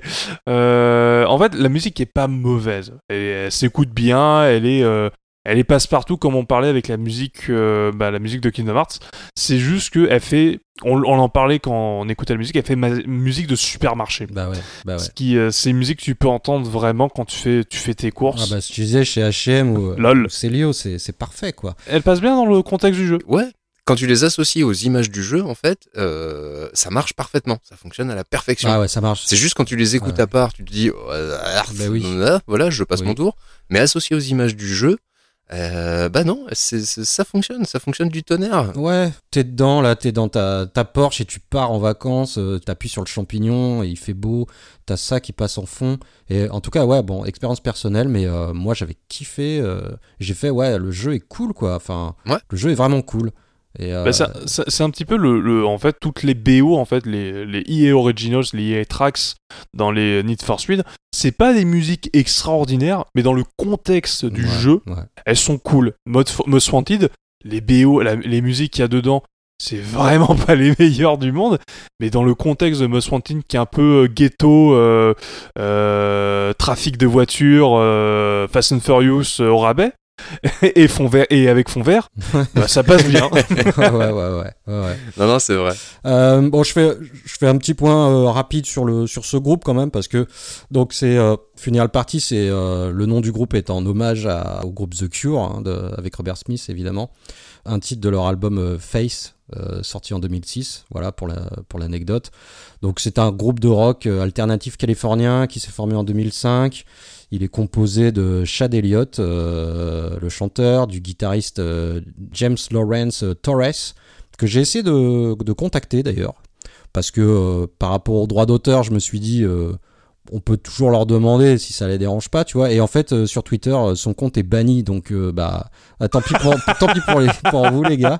Euh, et puis, Eh, écoute, il a peut-être un lien de parenté avec Alex Torres des musiques de Tropico 4. ah ben c'est pas, ah bah là là, oh là là. Peut-être. Je peux peut-être lui demander. Ouais, on peut lui demander. C'est peut-être un cousin. Euh, le bassiste, c'est Kimo euh, Kuola et un multi-instrumentaliste euh, Team Madrid. Voilà. Donc, euh, bon, écoute, ils ont signé chez Sony Music pour leur premier album, leur premier et seul album, euh, The Golden Age of euh, Nowhere, sorti en 2011. Et Oh apparemment, il y avait un album, un deuxième album en préparation, mais qui n'est bah, qui n'est jamais sorti. Le groupe s'est apparemment séparé en 2016. Voilà, donc euh, en tout cas moi, euh, bah voilà, bah, je les ai écoutés euh, dans Need for Speed. je pense que, mais je, pense qu'ils avaient un peu la cote à l'époque. euh, voilà, et c'est vraiment un souvenir très personnel euh, d'un jeu de, l'été. Alors ça rappellera peut-être des souvenirs ou pas à ceux qui ont joué à ce, à ce Need for Speed. voilà, c'était c'était un petit truc très personnel que je voulais vous proposer ce soir. Voilà les gars. Non, je comprends, hein, mais après, là, on juge pas trop la qualité de la musique parce que bon, la qualité est relative, mais elle reste sympa. Oui, je, après, c'est tout ce qui compte, c'est le contexte dans lequel tu découvres la Mhm. zik. Oui. Et, euh, et surtout que là, en plus, on est sur un jeu de course euh, un petit peu en, vraiment ensoleillé, comme tu le disais, euh, ambiance californienne. Euh, donc oui, je comprends. Je comprends en fait la, tu as l'association de la musique que tu as avec le jeu et avec la thématique qu'on a aujourd'hui. Oui, ça marche, il n'y a pas de souci. Mm, De toute façon, euh, et c'est ce que je disais, c'est c'est le truc de Need for Speed, c'est des musiques pas ouf. Enfin, pas ouf. C'est. Qui suis-je pour dire que ce sont des musiques pas ouf Non, mais elles sont un, peu- un peu passe-partout, quoi. C'est un peu Voilà, passe-partout. c'est pas de la, ce ne sont pas des, euh, des chefs-d'œuvre musicaux qu'on recommanderait à écouter, Non. mais dans le contexte du jeu, bah, elles sont En cool. parfaite adéquation avec le jeu. C'est ça. Tout à l'heure, tu faisais la blague, ça passerait très bien pour une pub de banque. c'est vrai. Et d'ailleurs, si, si vous voulez découvrir ou redécouvrir ce, ce jeu, euh, tout récemment, il a été annoncé qu'il allait être euh, mis à disposition sur Switch et également sur Xbox Game Ah, Pass. il est déjà sur Switch. Il est déjà sur Switch Il est déjà sur Switch. Ouais, il est sorti en novembre 2020 sur Switch et il est, il est, C'est ça. Ah il est sorti sur euh, PlayStation 4 dans une édition remaster, Ouais. euh, sur euh, Windows également. euh, Et le remaster, en fait, va être disponible sur Xbox Game Pass. eh ben, eh ben, fais-toi plaisir. Ouais. Avec le EA Play, donc c'est le Game Pass Ultimate. Tout à fait. Absolument, monsieur. Et je, me vais, je vais me faire un plaisir de le refaire, ça c'est clair. C'est- Ça a été un excellent souvenir pour moi. quoi. Allez, Rincevent. C'est à moi. Troisième, euh, troisième morceau. Eh ben écoutez, on va faire une transition brutale parce que là franchement je ne vois même pas qu'est-ce que je vais pouvoir faire comme transition. Ne faites pas ça chez vous là. là. Là-dessus. Non là, non, là, vous pouvez faire ça chez vous. Vous pouvez, ouais, ouais, ouais. vous- C'est brutal, donc euh, voilà. Là où vous pouvez, euh, c'est pas du tout fait par des professionnels. Ah Non, non, non, non, non. Là, là, là, on est reparti. On a été tout à l'heure euh, sur Game Boy Advance pour vous mettre un petit peu du coton dans les oreilles. Et bien maintenant, moi, je vais vous mettre du sang dans les oreilles parce que nous retournons dans le passé. Nous retournons sur Mega Drive. Ben, même, même si avant, il faut l'avouer, euh, en fait, au départ, je voulais pas vous proposer ce jeu-là. En fait, je voulais vous proposer un autre jeu qui était sur Dreamcast et qui Oh. s'appelle, qui s'appelle Extreme Sports, qui était un, un jeu multisport en fait. C'est pas qui se vrai. passait notamment sur les plages, les volcans et autres. Mais contrario aux autres multisports qui te proposent de l'athlétisme, du saut à la perche et autres joyeusetés en slip, euh, là en fait tu fais du VTT que tu mélanges à du snowboard, à du deltaplane, à du parapente et également, euh, je ne me rappelle plus, qui était du quad en épreuve. Et tu les enchaînes comme ça les unes après les autres. C'est-à-dire que tu vas démarrer en haut d'un avion, par exemple, pour faire un début en parapente, puis ensuite tu vas atterrir juste euh, dans les hauteurs d'une montagne où tu vas enlever ton parachute et hop, hop, hop, hop, hop, tu vas courir vite fait pour aller choper ton VTT et faire de la descente VTT ou du snowboard au choix. Un petit peu plus bas encore, tu vas finir en quad ou alors dans un autre type d'épreuve. Et franchement, tu enchaînes les épreuves comme ça, assez fun. Des épreuves de, de, bah, de sport extrême, comme son nom l'indique. hein. Tout est dans le titre, aussi bête que ça soit. Mais tu n'en parleras pas ce soir. Bisous backlog. Non, parce que parce que parce que les musiques de merde, faut bien le dire, les musiques sont à chier. Ah, c'est triste. Les musiques sont absolument à chier. Mais cela m'a fait penser à un autre jeu de sport euh, extrême. Bon, oui, dans le sens où les musiques vont être assez extrêmes. hein, je vous dis tout de suite, ça va saigner dans les oreilles. On retourne sur Mega Drive et je vais vous parler d'un jeu évidemment de l'été. Ça s'appelle California Games. Et merde, Oh là je savais que ça allait être ça. Ah, putain. bah, évidemment, évidemment, il y a un palmier dans le titre. Tu, tu, tu, le wapidlipi, la tête, tu, tu, Il y, a, tu. il y a une nana euh, dans- avec un maillot de bain jaune sur la cover, je me souviens Oui, très bien. tout à fait, absolument. C'était, bah, c'était l'époque des jeux à la jaquette, hein, des achats de jeux à la jaquette. Hein, faut bien avouer que ça fait partie des critères tout à fait objectifs de ce jeu, de cet achat. T'avais pas d'autres jeux Mega Drive ensoleillés? Hum, si si, j'en avais d'autres, mais celui-là, je le trouvais marrant. Oui, parce que vous remarquez, chers auditeurs, je remets en question ses goûts musicaux et ses goûts de jeu également. Chacun ses goûts. Attends, on n'a pas écouté la, la Trax encore, on, on va voir. Ah bah écoute, ça va être tout simple, hein, ça va être la track la plus emblématique du jeu, c'est-à-dire l'écran titre, déjà, tout simplement, parce que les autres musiques, faut avouer qu'elles piquent un petit peu, mais celle-là, elle, même si elle pique quand même des oreilles, faut pas oublier que c'est le son de la Mega Drive, qui a un son bien particulier, qui a un son que, qui est cher à notre petit cœur, disons, mais faut bien l'avouer en toute objectivité, des fois, euh, ça fait un petit peu mal quand même, hein, faut, faut- Bah, c'est que- c'est comme, c'est comme toutes les, ces consoles-là, c'est que quand elle est mal utilisée, ça fait mal. T'as des Ouais. musiques de NES qui sont horribles, Bah t'as oui. des musiques sur Super Nintendo qui sont également dégueulasses. La Mega Drive, il y a des musiques qui sont fantastiques, mais t'as également des musiques Ouais. de merde. Ouais, ouais, ouais. C'est comme toute console, hein. C'est comme toute C'est console. cela même quoi. Et donc bah euh, California Game, pour ceux qui ne connaîtraient pas California Game, mon dieu, est-ce que c'est possible? Et bah ce- c'est un ensemble d'épreuves multisports, mais là tu ne les enchaînes pas en fait. Ce sont vraiment des épreuves séparées, les épreuves qui sont le halfpipe en skateboard, qui sont le BMX, qui sont le jonglage à la chaka ou à la balle, et qui sont également le surf. Et je crois que je n'en oublie pas le BMX euh, également, pardon, j'avais oublié. T'avais pas le, le frisbee, euh, non? Oh, je ne sais même plus, tu vois, ça fait Je tellement crois que t'avais le frisbee. Est-ce que tu confonds pas avec la version Master Master System? Ah, peut-être. Ah oui, moi j'ai fait sur Master System, alors c'est peut-être pour ça. Et En plus, c'est dommage, t'as pas pris la version Master Master System. Euh... j'adore, j'adore faire ça. Je voulais du sang dans les oreilles, je voulais pas vous faire tomber vos oreilles non plus, quoi. Faut pas déconner. Non, non, parce que la, la musique du, du, du menu euh, genre de ce jeu, il me semble que c'est celle-là. C'est ce que ce qu'avait présenté le JDG dans son épisode Les Jeux de Sport. Et ça fait le. Elle est vraiment cool en plus cette musique. Ça fait ça sur Master System C'est un truc de ouf. Non, mais ça c'est JDG qui la reprenait. Mais c'était rigolo. Ah, faut pas oublier que sur la Master System, t'avais les versions FM. Des versions auxquelles on n'a jamais eu accès, nous, malheureusement. Ah, c'était pas de la version c'est pas FM. la version. FM. C'est pas la version FM. Non, mais en tout cas, toujours est-il, je suis en train de vérifier, mais il manquait le roller aussi. On avait l'épreuve en roller, justement. Bah, la fille en bikini jaune, justement, dont tu parlais, euh, euh, Malone. Elle était en roller. C'était le roller, c'était l'épreuve de roller où elle se cassait la binette plus souvent qu'elle n'était sur les rollers personnellement parce que la maniabilité, faut bien avouer que ça piquait un petit peu aussi, hein, le jeu n'était pas forcément...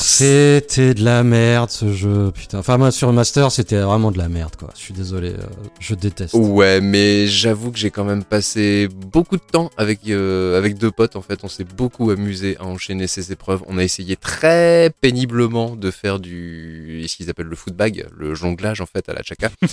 Putain, mais c'était la Ah oui. catastrophe de chez catastrophe quoi. Mais on était, on était acharnés, on avait le temps. Je saurais plus vous dire si c'était pendant les vacances d'été qu'on avait fait ce jeu-là, quoi. Mais en tout cas, on, y a passé pas mal d'après-midi, de mercredi après-midi et de week-end. On s'est beaucoup, beaucoup poilé. Et je me souviens que quand même, euh, en roller, je finissais par être plutôt pas dégueulasse. Je finissais par être plutôt pas mal, quoi. Et Faut avoir du courage, hein. Mais bon. ouais, ouais, ouais, ouais. Bon, fallait avoir que ça. Tu sais, on achetait que trois jeux dans l'année, donc bah tu te plantais de jeu, bah tant pis, fallait assumer. C'était la grande époque, tu vois. Là, pour moi, tu t'étais bien planté, quoi. ah bah ouais, mais qu'est-ce que tu veux, le bikini euh, sur la jaquette, moi j'ai craqué direct. Hein. Euh, J'avais 12 ans, j'ai fait, ah, je le veux. donc forcément. Donc voilà, petit jeu sympathique histoire de se rappeler des bons moments que j'ai passés avec euh, avec mes potes et les bons moments que j'ai passés sur ma Mega Drive. Et et puis cette jaquette quoi, cette jaquette, oh mon dieu. Oh, oh là là là là, je vais passer une bonne nuit moi encore ce soir. Hmm, ça va être magnifique. Allez, je vous balance ça tout de suite. Alors attention, hein, si vous avez du sang dans les oreilles, comme on vous le dit, nous déclinons toute responsabilité. Et bien évidemment.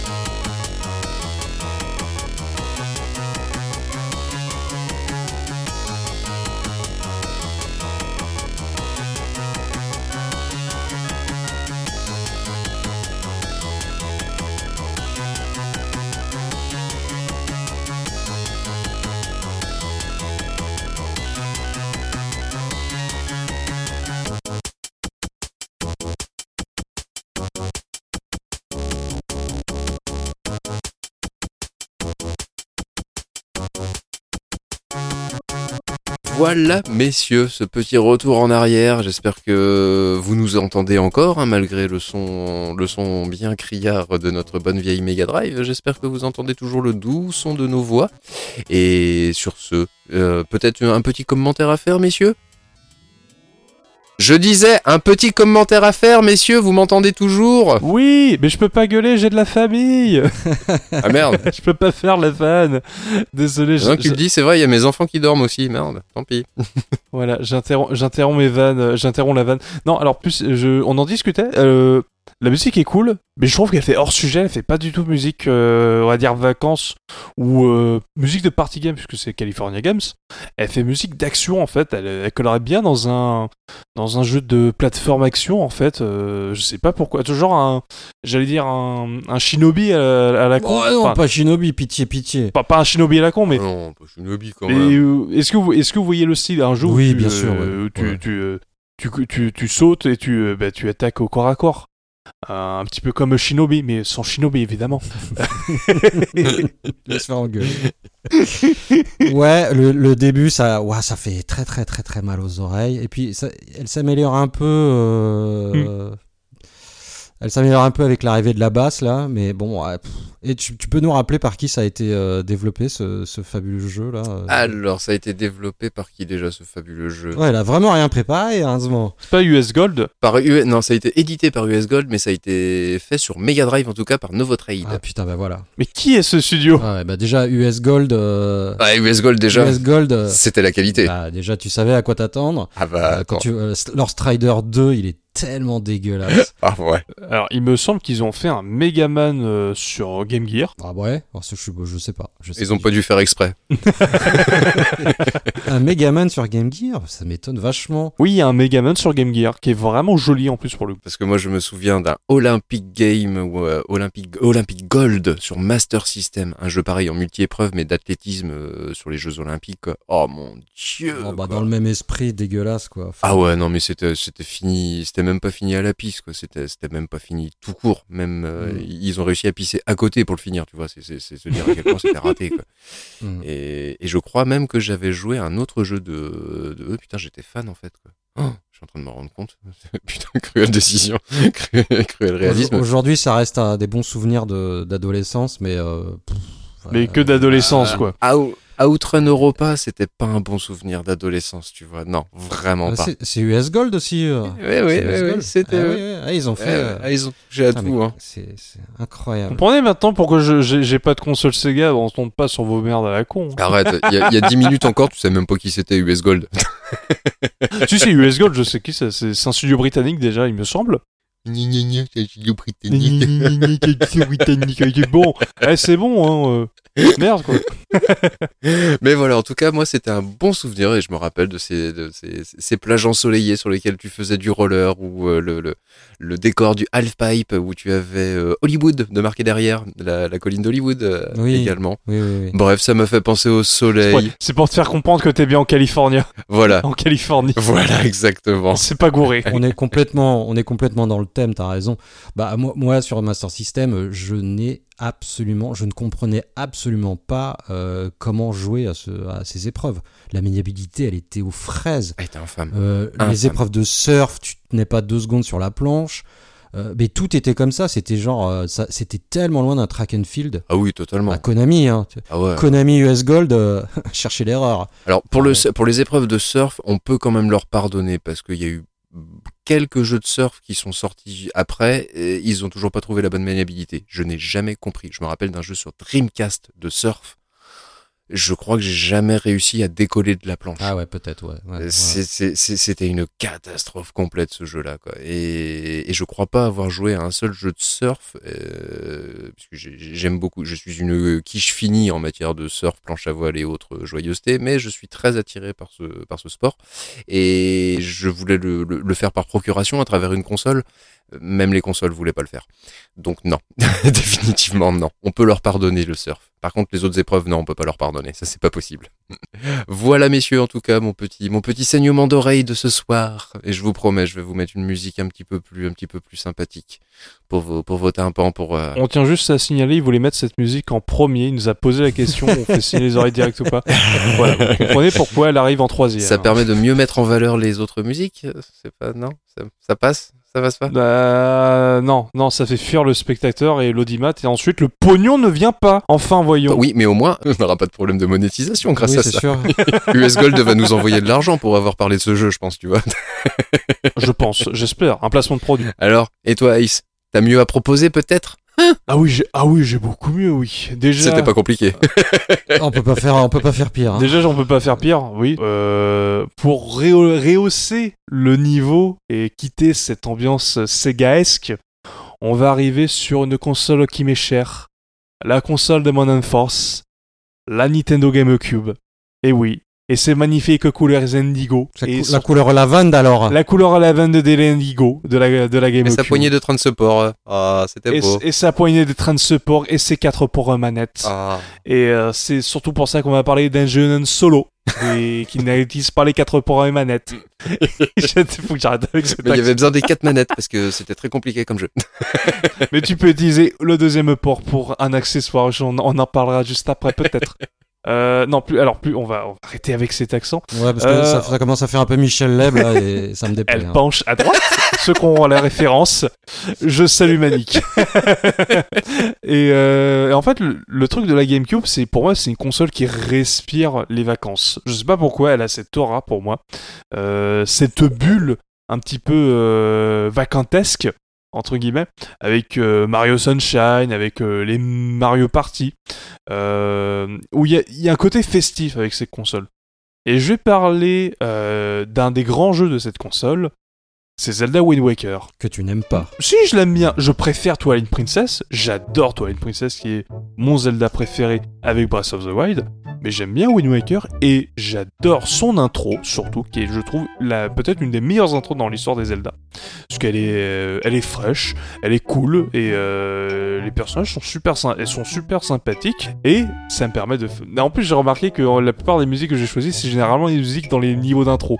Donc pour moi en fait c'est la BO des musiques d'intro. Ah bah t'es comme Terry de Level Max, tu fais que le premier niveau et puis voilà quoi. C'est ça. Moi je fais que les intros, je fais que les intros des jeux et puis stop. Je n'ai fait que les niveaux 1, tout à fait. Je n'ai- pas le temps, j'ai pas le temps. C'est ça- c'est incroyable. Après, après, je vais faire la musique d'outro, ce sera bien. Et en fait, je vais parler de la... de C'est quoi? Ça doit être la quatrième musique qu'on entend dans le jeu. C'est quand tu commences le jeu, bon déjà t'as la musique du menu principal, qui est très cool. T'as la musique quand tu sélectionnes ton fichier, qui est très sympathique également. Et ensuite t'as la musique qui te présente le lore de Wind Waker, qui- donc qui est une... euh, qui se déroule après les événements d'Ocarina of Time, où le héros du temps est retourné dans le passé. Euh, ceux qu'on fait Ocarina of Time comprendront qu'est-ce qui se passe. Et donc le monde, euh, en fait, le monde, ce ne sont plus que des, une série d'archipels, une série d'îles dans un vaste océan. Et on ouvre le jeu sur ça.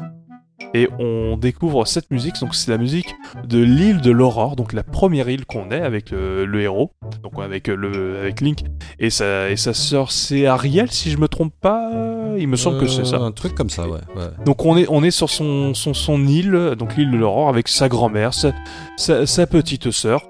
Et euh, la musique est, euh, te met immédiatement dans l'ambiance. Et on écoute ça tout de suite. Cool.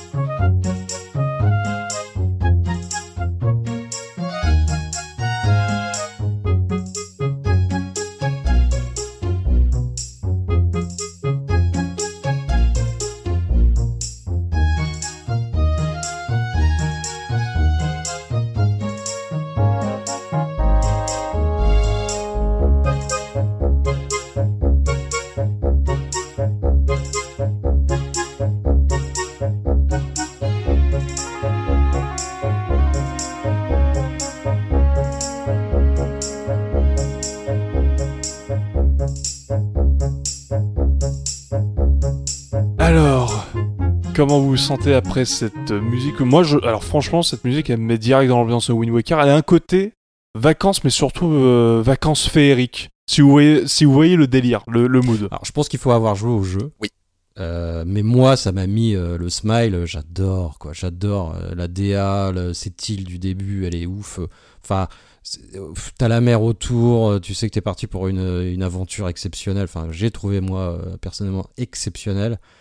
C'est euh, c'est tout mignon. Enfin, c'est du dessin animé comme euh, comme euh, comme on en avait dé- déjà parlé, mais ah ouais ouais trop bien cette musique c'est génial ça me ça me ramène ça ça fait remonter beaucoup de souvenirs dont je ne peux pas parler euh, maintenant mais Alors, on, on explique aux auditeurs, il Ah nous a révélé pourquoi il ne pouvait pas en parler, et c'est très, Alors, qu'on vous c'est explique. très drôle. En fait, Malone, il vivait. c'est les gros bâtards qui balancent tout Non, on le dira pas parce que c'est vraiment privé pour le coup. non non c'est c'est euh, très personnel et, euh, et c'est pas très intéressant pour vous euh, auditeurs mais Nous, ça nous, ça nous a fait bien marrer pour le coup. Oui. Et toi, Rinzo Bah écoute, pour ma part, moi, c'est c'est un souvenir beaucoup plus récent parce que les Zelda, comme je le dis à chaque fois, en fait, ce- c'est vraiment une saga sur laquelle je suis, ouais, je suis passé complètement à côté. Quoi. Je, je suis, je suis tout à fait au fait de, de, de, Zelda. Je comprends tout à fait l'importance qu'a cette, euh, cette euh, saga Merci, je, je cherche mes mots.com, il commence à être tard. Et donc, euh, je, je, je conçois tout à fait, mais j'y ai jamais vraiment touché. Pour vous dire, là, c'est encore sur Game Boy Advance que j'ai fait le dernier épisode. C'était The Minish Cap. C'est pour vous dire à quel point très très sympa ouais. Et il était excellent. J'ai vraiment adoré cette aventure. Il est très cool. Et en fait, The Wind Waker, je n'y ai rejoué qu'à partir du moment où j'ai acquis la Wii U. bah oui Souvenez-vous, il y a quasiment un an, le oui, premier oui, podcast. Il est ressorti sur la- le, le, le portage d'ailleurs sur Wii U, il est fantastique. Il est magnifique. Et c'est ça, c'est là où je voulais en venir en fait. C'est que je. C'est- n'ai- c'est- je, je, je finis juste rapidement, c'est que la version GameCube est magnifique de base. Ils ont réussi à rendre le, un jeu magnifique encore plus magnifique. C'est, c'est taré la version Wii U. C'est, c'est- moi, je trouve ça incroyable. moi je pense je pense surtout que c'est c'est c'est des jeux qui n'ont qui ont très peu vieilli euh, vu le vu la DA la direction artistique Ah, le seul Oui. shading, ça vieillit très très bien. Eh oui, Même, eh oui. Prenez un, un Jet Set Radio, vous verrez qu'il est toujours aussi beau, hein, toujours aussi magnifique. Il y a un Jet Set Radio futur aussi. Notamment. Et, et donc, moi, du coup, bah, moi, c'est encore pire parce que je n'ai jamais vu la version GameCube tourner. Les et comme je m'intéressais absolument pas à cette saga Zelda, en fait, j'ai même pas vu une image, enfin une, une vidéo ou quoi que ce soit de Zelda Wind Waker avant de le mettre la, la, la galette dans la Wii U. Ce qui fait que je suis passé d'images fixes, c'est-à-dire les images que j'ai vues dans les magazines et puis de temps en temps euh, sur Internet dans l'actu. Je suis passé d'images fixes où je trouvais ça wesh bof pas c'était pas l'éclat total quoi. Et, et quand j'ai vu le tout s'animer j'ai fait oh ah ouais quand même. Ah oui, non, mais je, je- suis tombé sur le derrière quoi. Et, et le côté où tu prends le bateau euh, c'était absolument magnifique. J'ai trouvé que c'était un voyage excellent. C'est pas un jeu que j'ai terminé je l'avoue. Je l'ai survolé plus qu'autre chose. Pareil.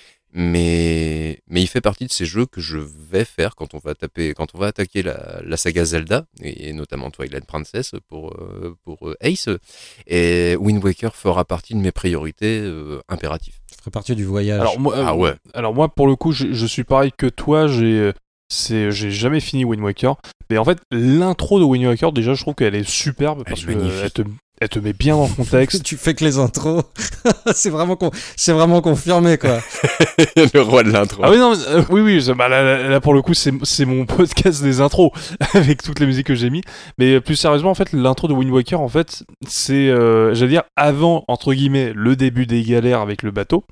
Parce qu'en fait, c'est, c'est un jeu à gimmick et les Zelda à gui- Enfin, c'est un Zelda à gimmick.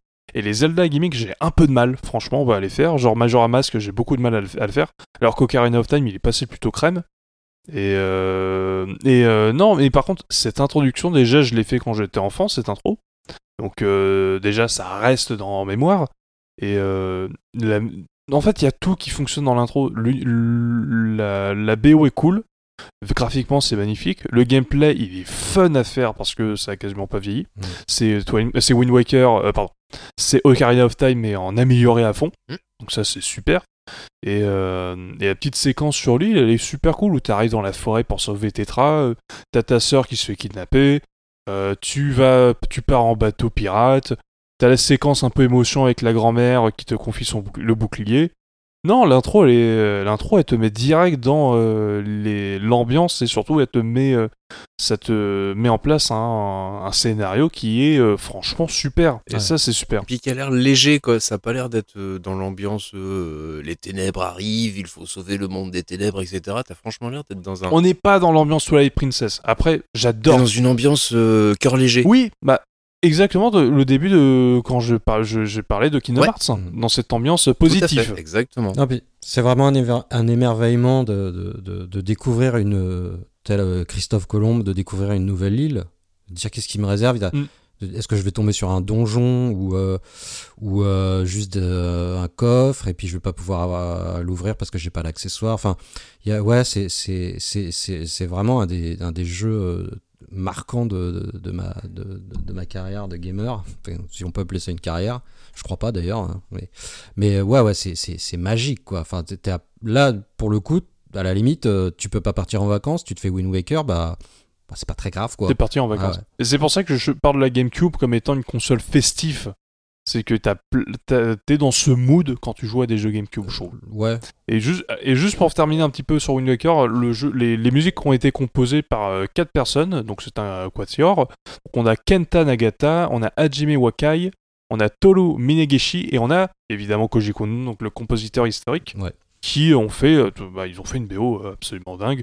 Euh, euh, la musique de l'île des dragons, elle est, super, elle est tous extraordinaire. les thèmes sont, sont, sont géniaux, quoi. La- la- je mettrai le- pour la musique, euh, juste avant qu'on je mette la musique de l'île d'Aurore, la musique quand t'es dans les, les maisons des vieux, je la trouve super chill de ouf.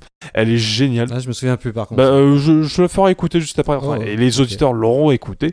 Elle est super cool. Mais là, cette BO, de toute façon. Mais c'est les Zelda, hein, les BO, elles sont trop, elles sont trop cool, de toute Elles façon. sont trop cool, on est d'accord. Ouais, ouais. Euh, je reviens juste sur euh, la petite blague sur Thierry euh, qui finit pas ses premiers niveaux. Moi le voir streamer avec Dr No- Nostal. Bon, non, il joue normalement, il est très fort, il est très bon. Oui, mais c'est- pour ce qu'on appelle le kayfabe. C'est qu'il ne finit jamais les niveaux, les, les, premiers, les, les premiers niveaux pour tout le monde.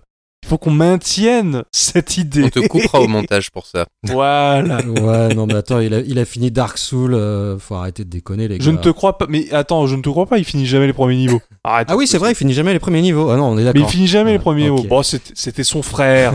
t'as t'as Terry et t'as Berry. Voilà, c'est Berry qui a fini. Voilà. Berry. Toi aussi, toi aussi, t'as utilisé des cheat codes pour école dauphin pour arriver au dernier boss. Bah voilà. Ah, c'est ça. Ah, ça. voilà, tout à fait. Bah Berry, Berry, le frère de Terry, bah lui il finit que de fin mais one shot. Voilà. Parce qu'il est trop fort Berry. Eh ouais. Enfin, on crée un lore qui n'existe pas dans Level Max. on les salue d'ailleurs. On les salue. Et bah voilà, bah, j'ai fini de parler de The Wind Waker, donc Malone, c'est à toi pour ton troisième jeu et ton troisième OST. Alors, troisième jeu, bah, euh, je vais revenir sur Mega Drive. Non Mais là, on est. euh, ah non, non, attends, attends, attends, attends, parce que là, on va parler d'un jeu que tout le monde connaît, euh, qui est réputé pour son, son OST.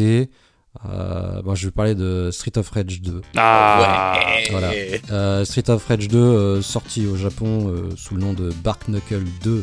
C'est donc euh, bah, c'est toujours un beat 'em up à défilement horizontal. euh, pas- donc pour ceux qui nous écoutent et qui savent pas pourquoi ils ont atterri ici, Euh, édité par Sega et développé par euh, Ancient.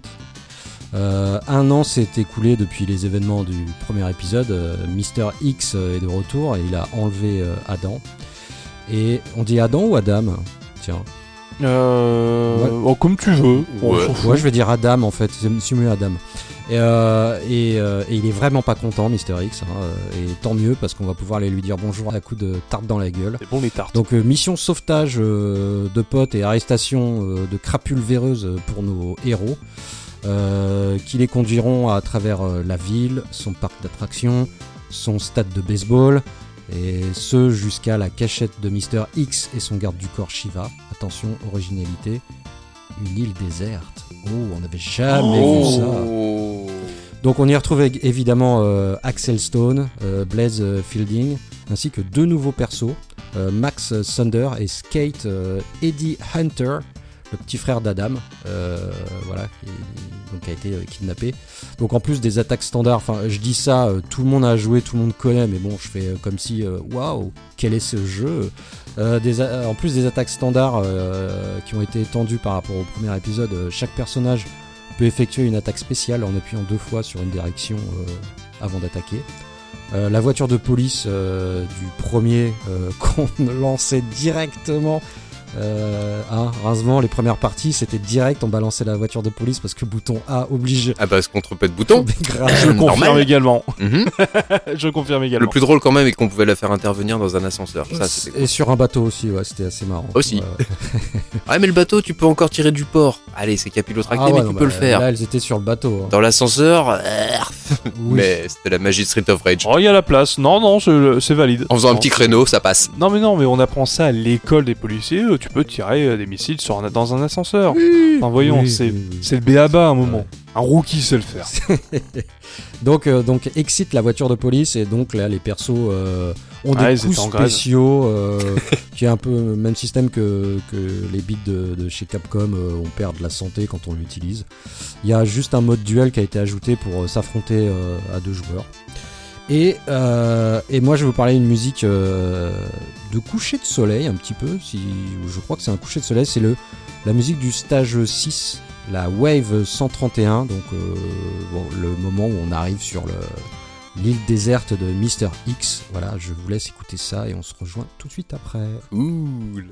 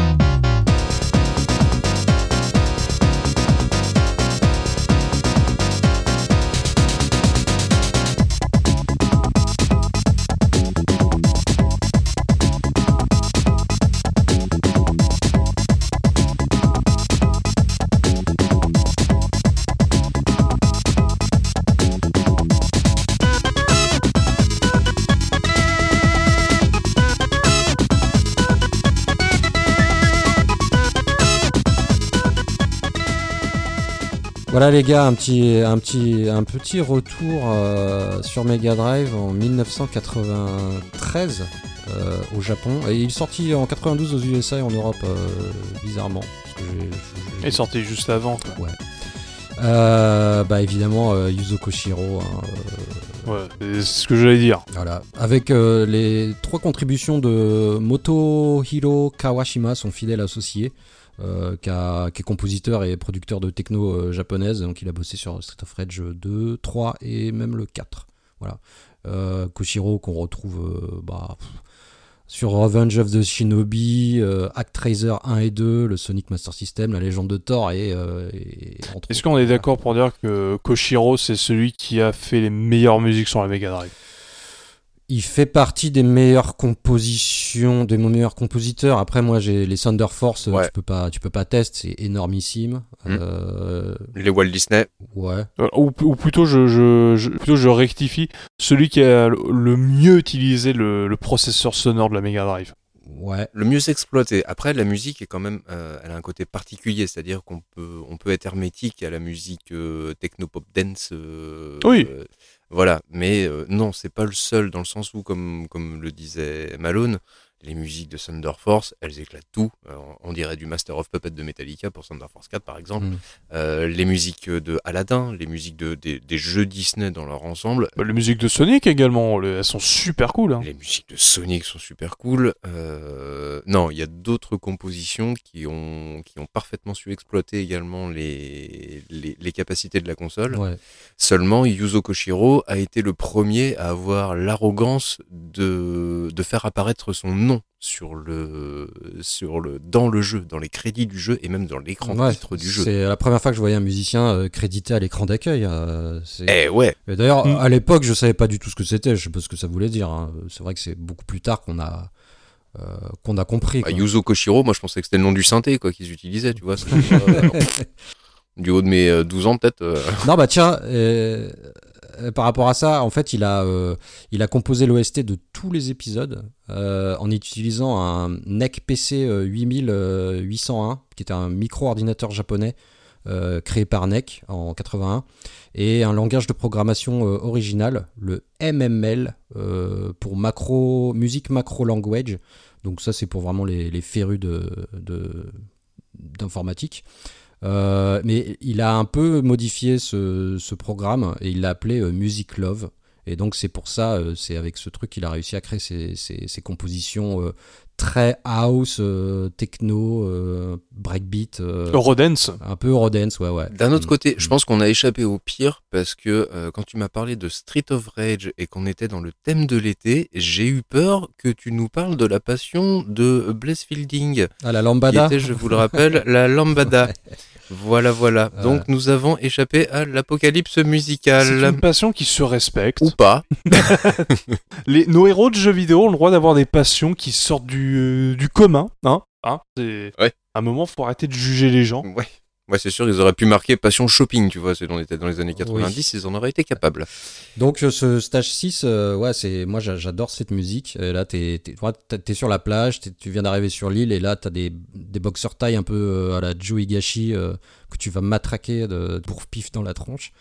Euh, Ouais. J'aime beaucoup ce, ce niveau. Bah, en, le jeu, dans sa globalité, est très très bon. Voilà, c'était un peu.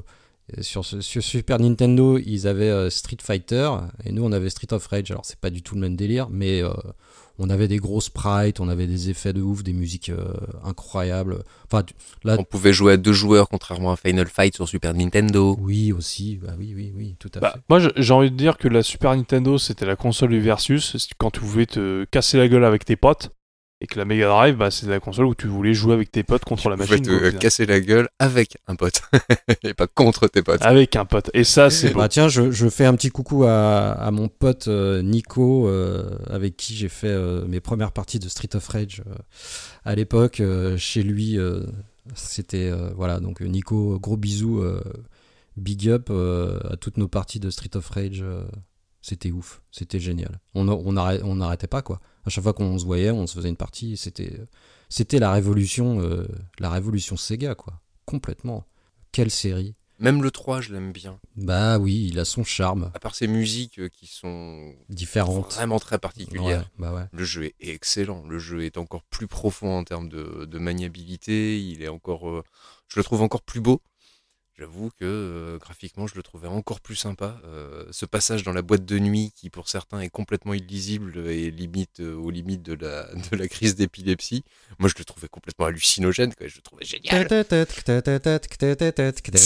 je le trouvais complètement barré ce passage-là. Ouais. J'ai- adoré ce passage. Par contre, le, ouais, le boss, les, enfin, les, les, deux jumelles là, avec le requin dans l'aquarium au fond, Ah. c'était génial. Enfin, Ah, c'était une... ouais, ouais. c'était fantastique. On fera, un- on va faire, un, on va faire un podcast euh, Street of Rage. euh, Maintenant, le, le 4 est étant sorti. Ah bah oui. Avec plaisir Euh, pour Il le coup. il y a un futur DLC qui va sortir, qui va, qui va tout casser en plus. Je Ouais. Ouais. c'est obligé. Ouais, oui, oui, oui. ouais. Ce podcast tourne un peu trop autour de Sega quand même. Faudrait parler un peu de Nintendo. bah, qui sortent des jeux. euh, ah oui, c'est pas. c'est- Ace, t'es fan de Nintendo Un peu. Allez, comme ça on l'a tous fait, c'est bon, tout le monde a eu sa dose.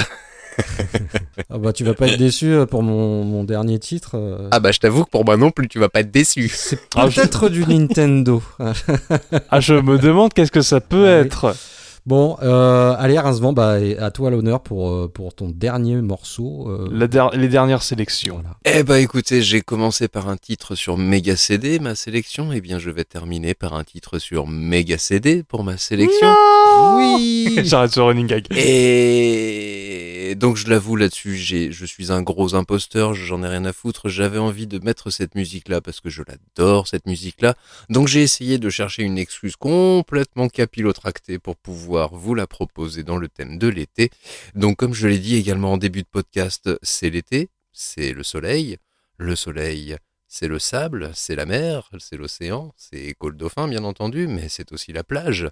Et qu'est-ce qu'il y a juste à côté de la plage quand ça s'amoncelle? Cela s'appelle Dune. des dunes. Ah, J'en étais sûr, que t'allais parler de, de Dune. Ouais. Donc voilà, grosse imposture, ça n'a rien à voir avec l'été ou quoi que ce soit, mis à part ce côté dune de sable. Je m'en fous complètement. Ce jeu-là, j'aurais pu en parler dans le backup memory card de précédent, celui sur euh, les émotions. Ce jeu-là m'a tellement renversé, mais alors plusieurs fois, tel, hein, comme, dans un tambour de machine à laver, tellement ce jeu m'a m'a rendu complètement complètement dingue.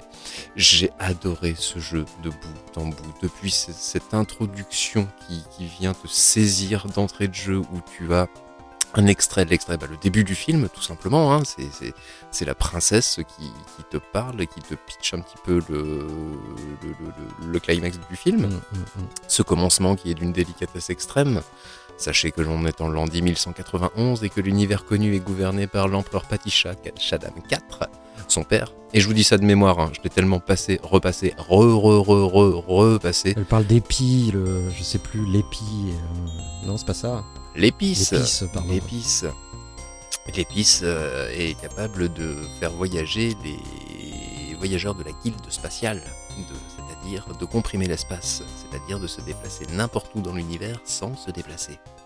C'est génial. Ouais, c'est Stargate quoi. C'est pas Stargate, non, il n'y a pas de porte ni quoi que ce soit. Alors, non, je- non, non, non, non. Je tiens, je- je tiens juste à préciser, je ne connais vraiment pas Dune. C'est vrai J'ai pas vu le film, j'ai pas lu les romans.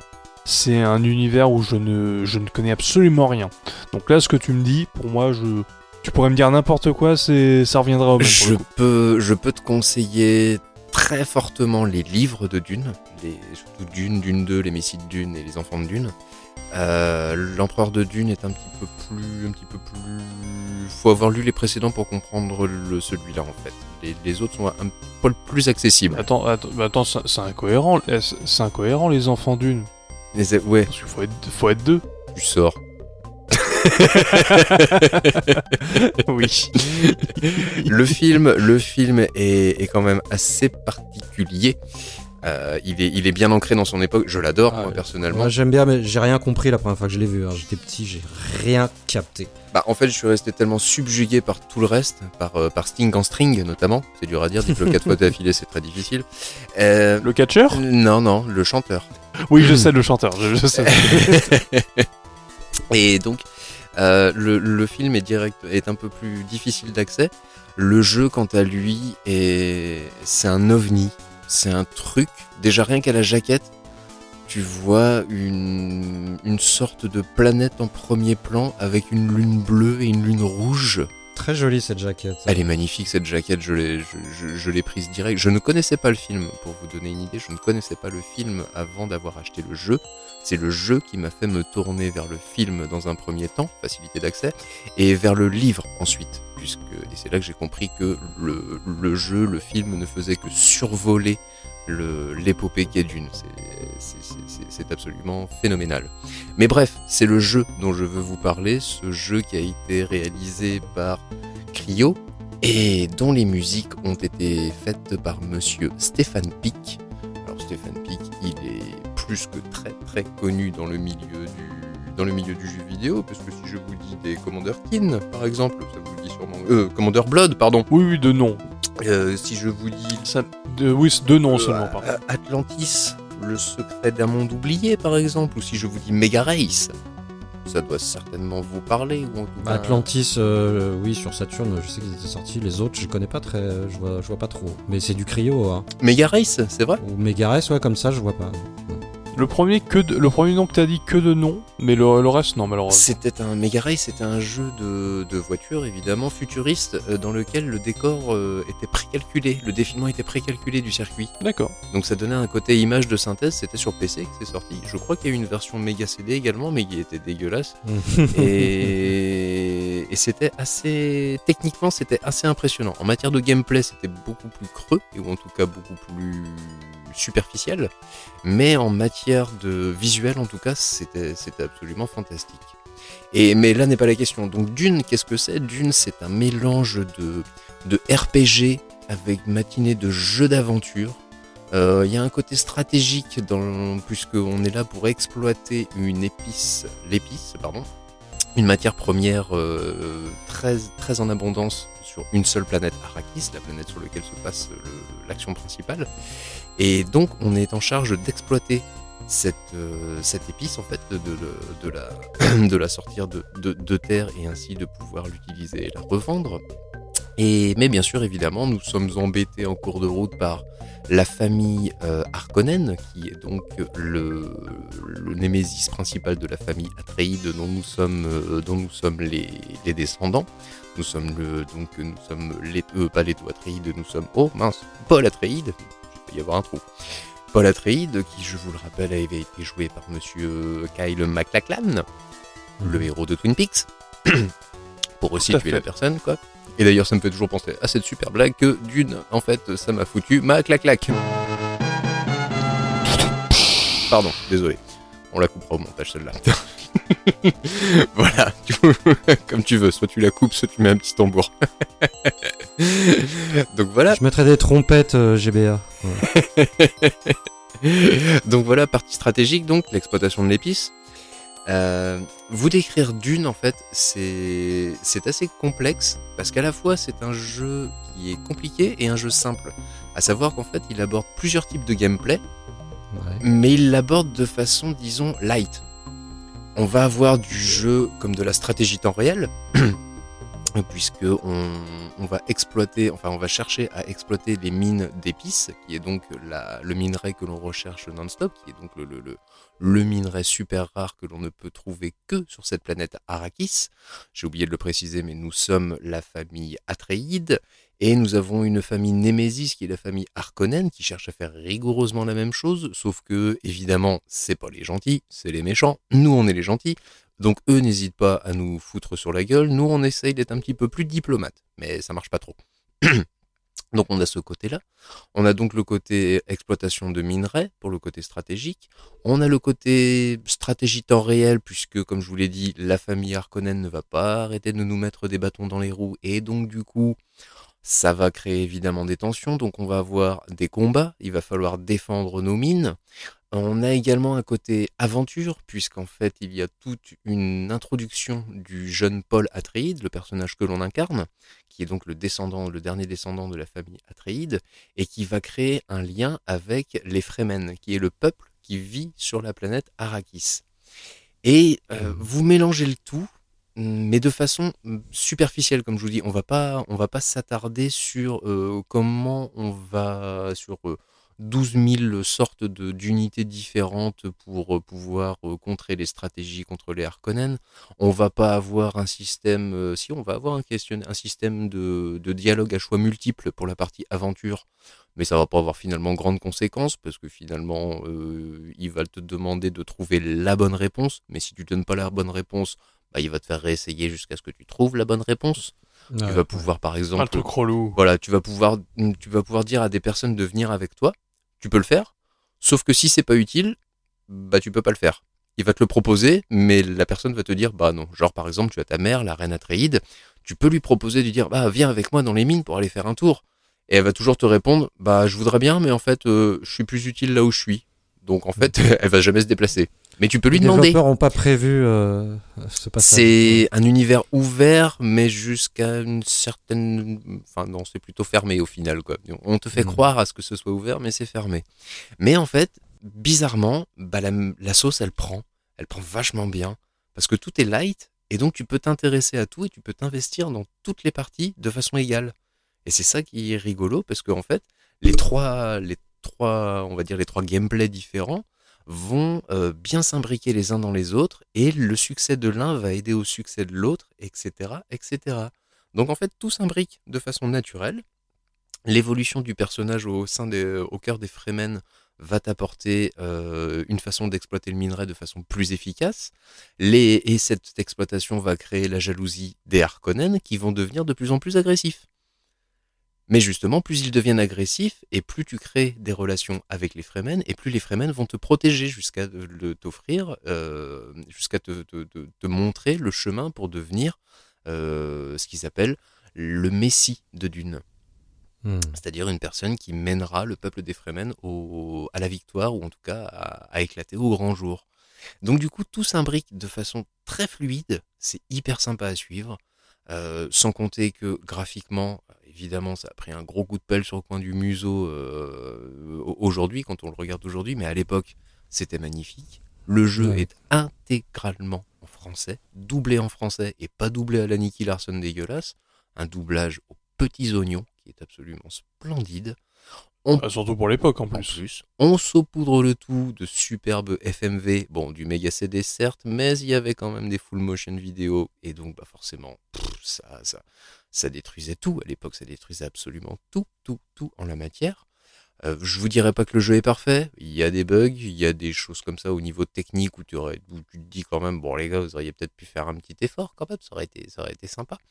Euh, genre il y a des frises dans le jeu par exemple. Je me suis, je de mémoire, je me rappelle m'être énervé une ou deux fois parce que le jeu avait frisé, perdu ma sauvegarde, il n'y avait plus qu'à recommencer.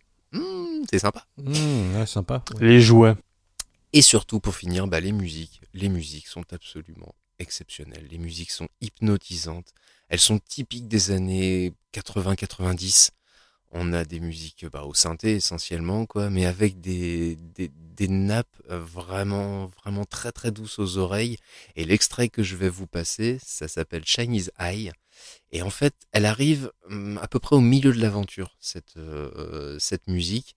Elle arrive au moment où euh, on commence à développer le pouvoir que, l'épice peut nous accorder en l'absorbant en petite quantité. À l'origine, si tu l'absorbes en grande quantité, c'est un poison de tumeur. Si tu l'absorbes en petite quantité de façon intelligente, tu peux obtenir des pouvoirs euh, qui sont plutôt sympathiques.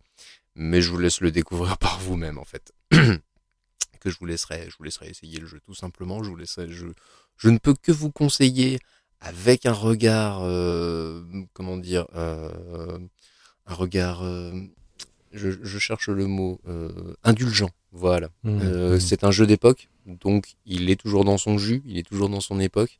C'est comme une vieille voiture. Euh, certes, ça a vieilli, c'est pas forcément dans les, dans les standards d'aujourd'hui, mais dans son jus, il est quand même, elle est quand même super sympa. Et la musique, eh ben, c'est pareil. donc, je vous laisse pas attendre plus longtemps, j'ai assez parlé. Et puis je commence à perdre mes mots, donc il est temps que j'arrête de parler. Et je vous fais écouter Non, ça, ça c'est la vieillesse, c'est différent. Je me vengerai un jour, je me vengerai.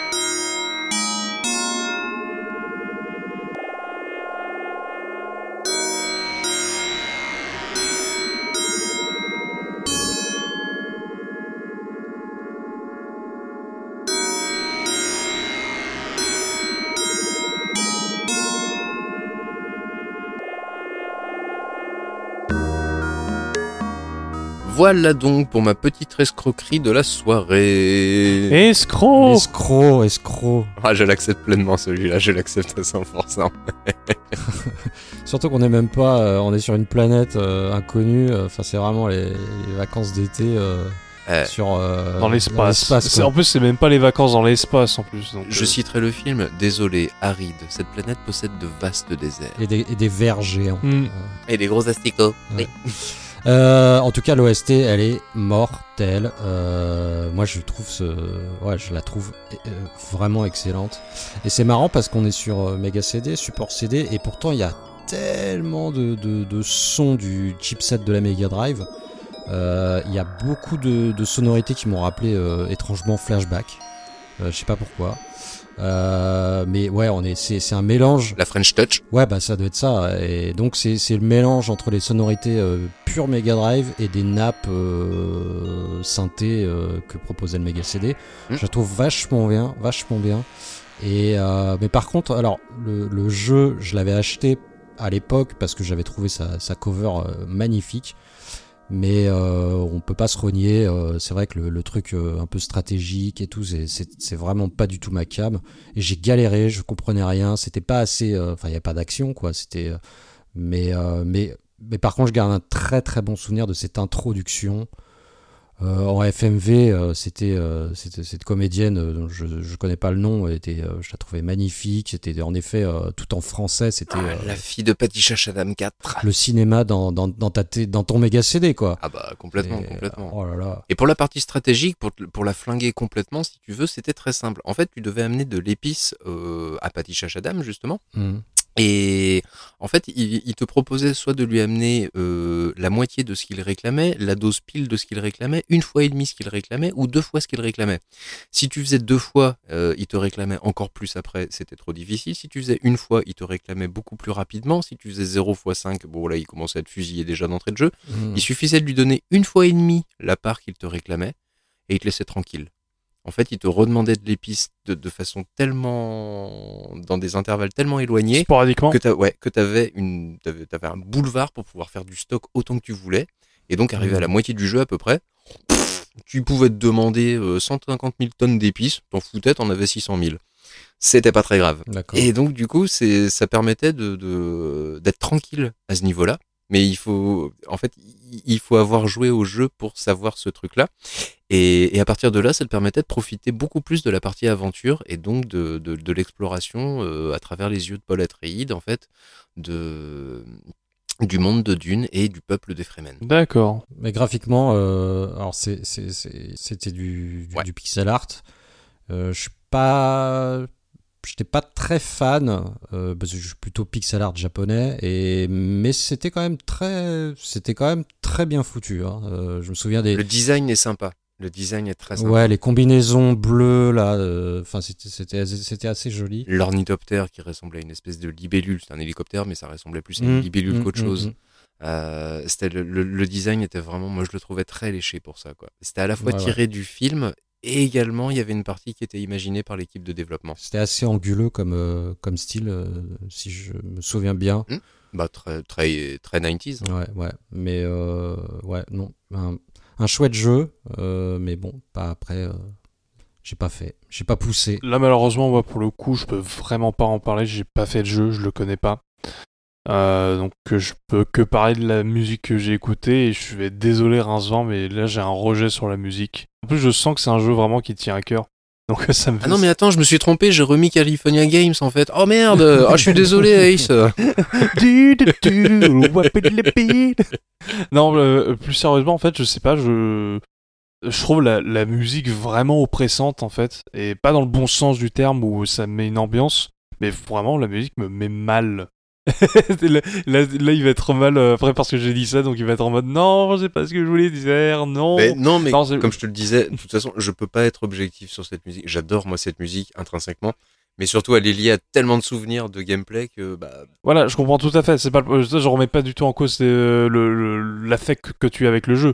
C'est pour ça que j'en suis désolé. Et n'oublie pas un truc, si tu n'aimes pas ma musique, c'est goulag direct, hein, attention. N'oublie pas. Eh ben, je, eh ben là, je fais 3 ans de goulag si tu veux, mais à un moment, faut le dire. Ah mais pas avec l'accent marseillais, ça marche pas.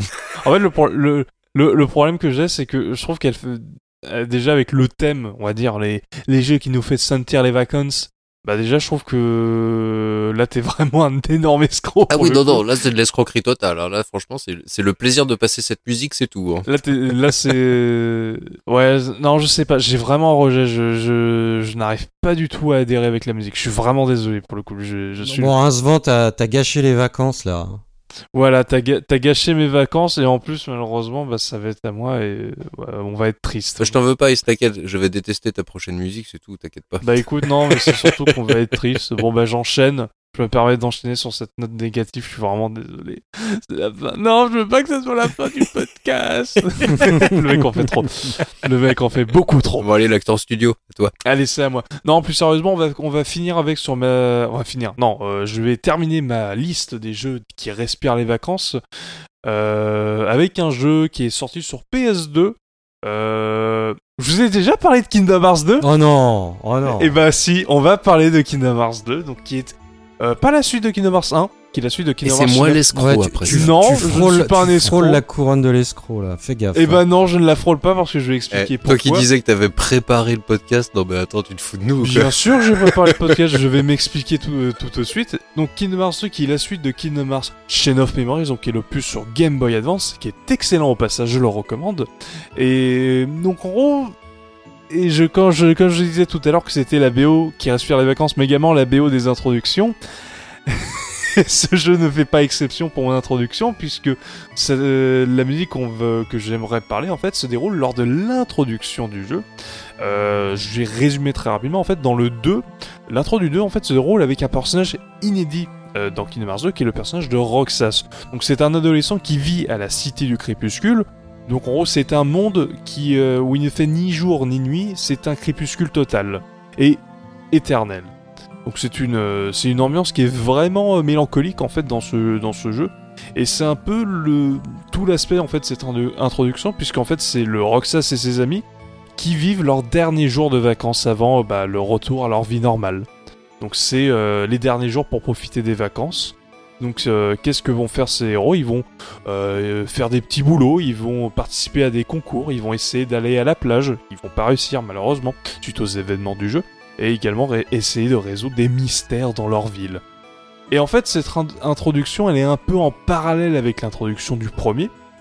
Et même en contradiction avec l'introduction du premier qui était plus dans, un côté festif et positif en fait et un peu aventurier des vacances. Là, c'est un plus un côté mélancolique qui est surtout rajouté au personnage de Roxas qui selon moi et c'est mon point de vue est le meilleur personnage de l'histoire de Kingdom Hearts ou, en- ou en tout cas a la meilleure histoire dans Kingdom Hearts qui est vraiment euh, dramatique, c'est un personnage dramatique et euh, c'est vraiment cool dans un jeu qui est euh, plutôt positif et surtout qui est plutôt simple dans son scénario. Ah, vous pouvez le croire sur parole, hein, cet homme a perdu toute objectivité avec la série. Tout à fait. Non, non, parce que Il est en train de KH3, vous faire croire qu'il y a un scénario cohérent dedans. à part- C'est entre, dans, dans- dans KH1, Shin of Memory C2, oui. Après, non. Après, c'est mort. Après, Nomura a dit Mais attends, je suis un auteur de génie Non, tu fais juste des choses simples et quand tu fais des choses simples, c'est bien. et donc, en gros, euh, on suit ce personnage lors de l'introduction du jeu, ce qui était une idée de génie parce que je trouve que l'intro de KH2 est fantastique et surtout qui permet d'être compris à la fois aux gens qui ont fait le 1, qui ont fait Chain of Memories, mais également aux gens qui découvrent la licence avec le 2, puisque c'est quelque chose d'inédit, donc euh, tout le monde est remis à un pied d'égalité. Et la musique que je vais vous faire écouter, donc c'est la musique de la, de la Cité du Crépuscule qui s'appelle Lazy Afternoon. Et on écoute ça tout de suite.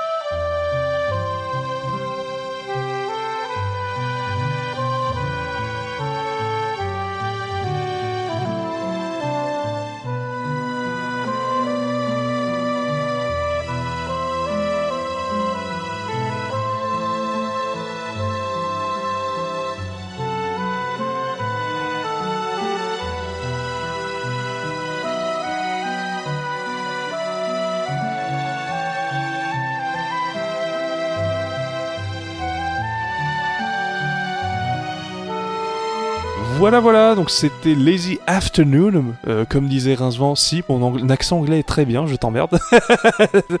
Et euh, qu'est-ce que vous en avez pensé? Bah, alors, euh, première chose, déjà, bon point parce que on est dans le thème. Tout à fait. par rapport à ton jeu, à, la- à ce qui se passe dans cette scène. Euh, et j'ai eu peur, j'ai cru que tu allais nous ressortir euh, le morceau d'intro de- du, du podcast sur les jeux émotions. Non, non, non. Donc ça va. Euh, par contre, je, je suis navré, Ace, cette fois c'est moi. Mais je, j'ai pas, n'ayant pas fait le jeu, j'ai pas Je trouvé. décline toute responsabilité sur la vie de Malone. Je ne l'ai pas du tout influencé. Ah non, vraiment pas. Non, non, mais j'ai pas trouvé le thème euh, ouf. Enfin, ouais, bon, oui, petite musique. Euh, Pour moi, c'est petite musique. Voilà, mais pas, j'ai pas trouvé ça euh, transcendant. Voilà, j'ai pas trouvé le thème. euh, j'ai trouvé ça très quelconque. Voilà, il y a des espèces de Je vois. de hautbois. Enfin, je sais pas ce que c'est. Enfin, une... pff, pas. Voilà, bon, sans plus, euh, sans plus. Mais il faudrait que je, je, je fasse le jeu et. Dans, alors, dans le contexte du jeu, ça passe beaucoup mieux. Mais j'imagine, j'imagine, mais sur- mm. Surtout qu'en fait, la- le monde qu'on visite, donc la cité du crépuscule, en fait, a deux ambiances. Puisque on la visite une fois avec le personnage de Roxas dans l'introduction, et ensuite on la revisite avec le personnage principal du jeu, en fait, qu'on va contrôler tout le long du jeu, le personnage de Sora. Donc en gros, qui est le, personnage qu'on contrôlait dans le, premier, jeu. Et là, il y a une autre musique qui est beaucoup plus euh, joyeuse, pour le coup, qui retrouve plus de positivité. Mais euh, c'est pour ça que moi, je préfère Lazy Afternoon, qui en fait est beaucoup plus dans l'ambiance cité du crépuscule donc euh, un monde en fait où c'est c'est la fin de journée tout le temps mais euh, il, c'est jamais la- c'est il fait jamais nuit quoi Ouais. mais il fait jamais jour Ouais, c'est c'est mélancolique, euh, mais je. Ok, bon, je- j'avoue être un peu déçu par la par le thème. Je m'attendais à un truc, euh, mais bon, bah c'est comme ça. Après, c'est des souvenirs perso aussi, ces podcasts et enfin notre podcast et oui voilà, mais mais ça parlera sûrement à beaucoup beaucoup de joueurs, et- évidemment. et après c'est les goûts et couleurs malheureusement toutes nos musiques qu'on ou alors tous les jeux auxquels on parle on n'accroche pas forcément à tous les trucs Ah bah oui. Bah, avec Dune j'ai malheureusement pas accroché c'est normal que que tu n'accroches pas à cette musique y a pas de souci hein. Pas de souci. c'est un peu le risque c'est un peu le risque quand on choisit ses OST hein, euh, Ah oui. de se dire ah, merde est-ce que est-ce que les autres vont l'aimer ou pas et c'est le jeu mais euh, c'est pas grave Mais c'est cool. et toi Rincevin Eh bah écoute, j'avoue que moi ça ne me déplaît pas, c'est une petite ambiance sympathique. Euh, quand tu as décrit en fait ce monde euh, où il ne fait jamais nuit mais jamais jour, qu'on est tout le temps au crépuscule, je voyais bien le côté coucher de soleil. euh, Non, je pense que le- le- malheureusement, le ciel est toujours orangé en fait dans le dans voilà, malheureusement on n'a pas l'image, euh, on a juste un, un screenshot en fait, donc je, je, mais je peux bien me rendre compte en fait de l'ambiance. Mais euh, en fait, c'est là où je trouve que je suis très étonné, c'est que plus ça va et plus je suis commence à être convaincu pour démarrer Kingdom Hearts. Et je me demandais en fait, est-ce que Kingdom Hearts est un jeu que je peux faire avec mes enfants? Mes enfants sont des j'ai des enfants qui, qui n'ont pas une dizaine d'années, qui sont entre allez, 6 et 10 ans. Me conseillerez-vous, monsieur pour le plus jeune je dirais non c'est peut-être un peu trop tôt Mhm. Euh, par contre, pour ton plus grand qui a 10 ans, qui, a- qui va euh, en gros qui a quasiment 10 ans, je dirais que oui, c'est jouable. Parce que c'est comme un shonen. Donc, euh, c'est. en tout cas, pour le premier Kingdom Hearts, c'est, c'est un scénario de shonen. Donc, c'est. euh, toi, récupère épée magique et va sauver tes amis. Euh, Mhm. Résumé très simplement, hein, qu'on soit d'accord. Euh, et ensuite, après le 2, euh, je dirais qu'il risque de pas trop comprendre le scénario, s'il ne fait pas, s'il ne- il n'est pas concentré sur le scénario en tout cas. Mais euh, après, il va, visiter les mondes Disney, donc euh, il peut être très, il peut juste euh, être content de visiter les mondes Disney. En fait, c'était ma deuxième question indirectement, en fait, parce que ce sont des musiques qui font euh, les deux, dans les deux cas, hein, que la première que tu nous as présentée, que celle-ci, c'est des musiques qui font pas du tout Disney. Alors, est-ce que on, il y a le monde de Disney Parce que moi, ce qui va intéresser mes enfants essentiellement, ce sont les références à Mickey, Donald, Dingo et tous les personnages Disney dans leur ensemble. Donc, lequel est le plus référencé en, en Le la matière? Le plus référencé. Euh, après, ça dépend, vu que tes enfants, bah, ils sont, ils sont jeunes, donc ils ont plus grandi avec les Disney récents, je dirais. Ou alors ils ont, tu leur as montré à peu près tous les Disney. Ah, je les ai, j'ai- je les ai bien éduqués. Cette phrase ne veut rien dire. Bah, tu sais quoi, en vrai, les, les- le, le Kingdom Hearts 1 et 2 sont kiff-kiff au niveau des ambiances, puisque déjà, on, on visite pas forcément les mêmes mondes. Euh, Tu visites pas, t'as des mondes qui sont uniquement dans le 1 et des mondes qui sont uniquement dans le 2. Et après des mondes qui sont euh, dans les deux jeux qui sont communs. Euh, Non, le- les ambiances sont vraiment respectées puisque tu visites vraiment les mondes qu'on voit dans les films. Par exemple, le- dans le monde d'Aladin, bah, tu visites la ville d'Agraba. Ça, Ça ça- oui, ça semble logique.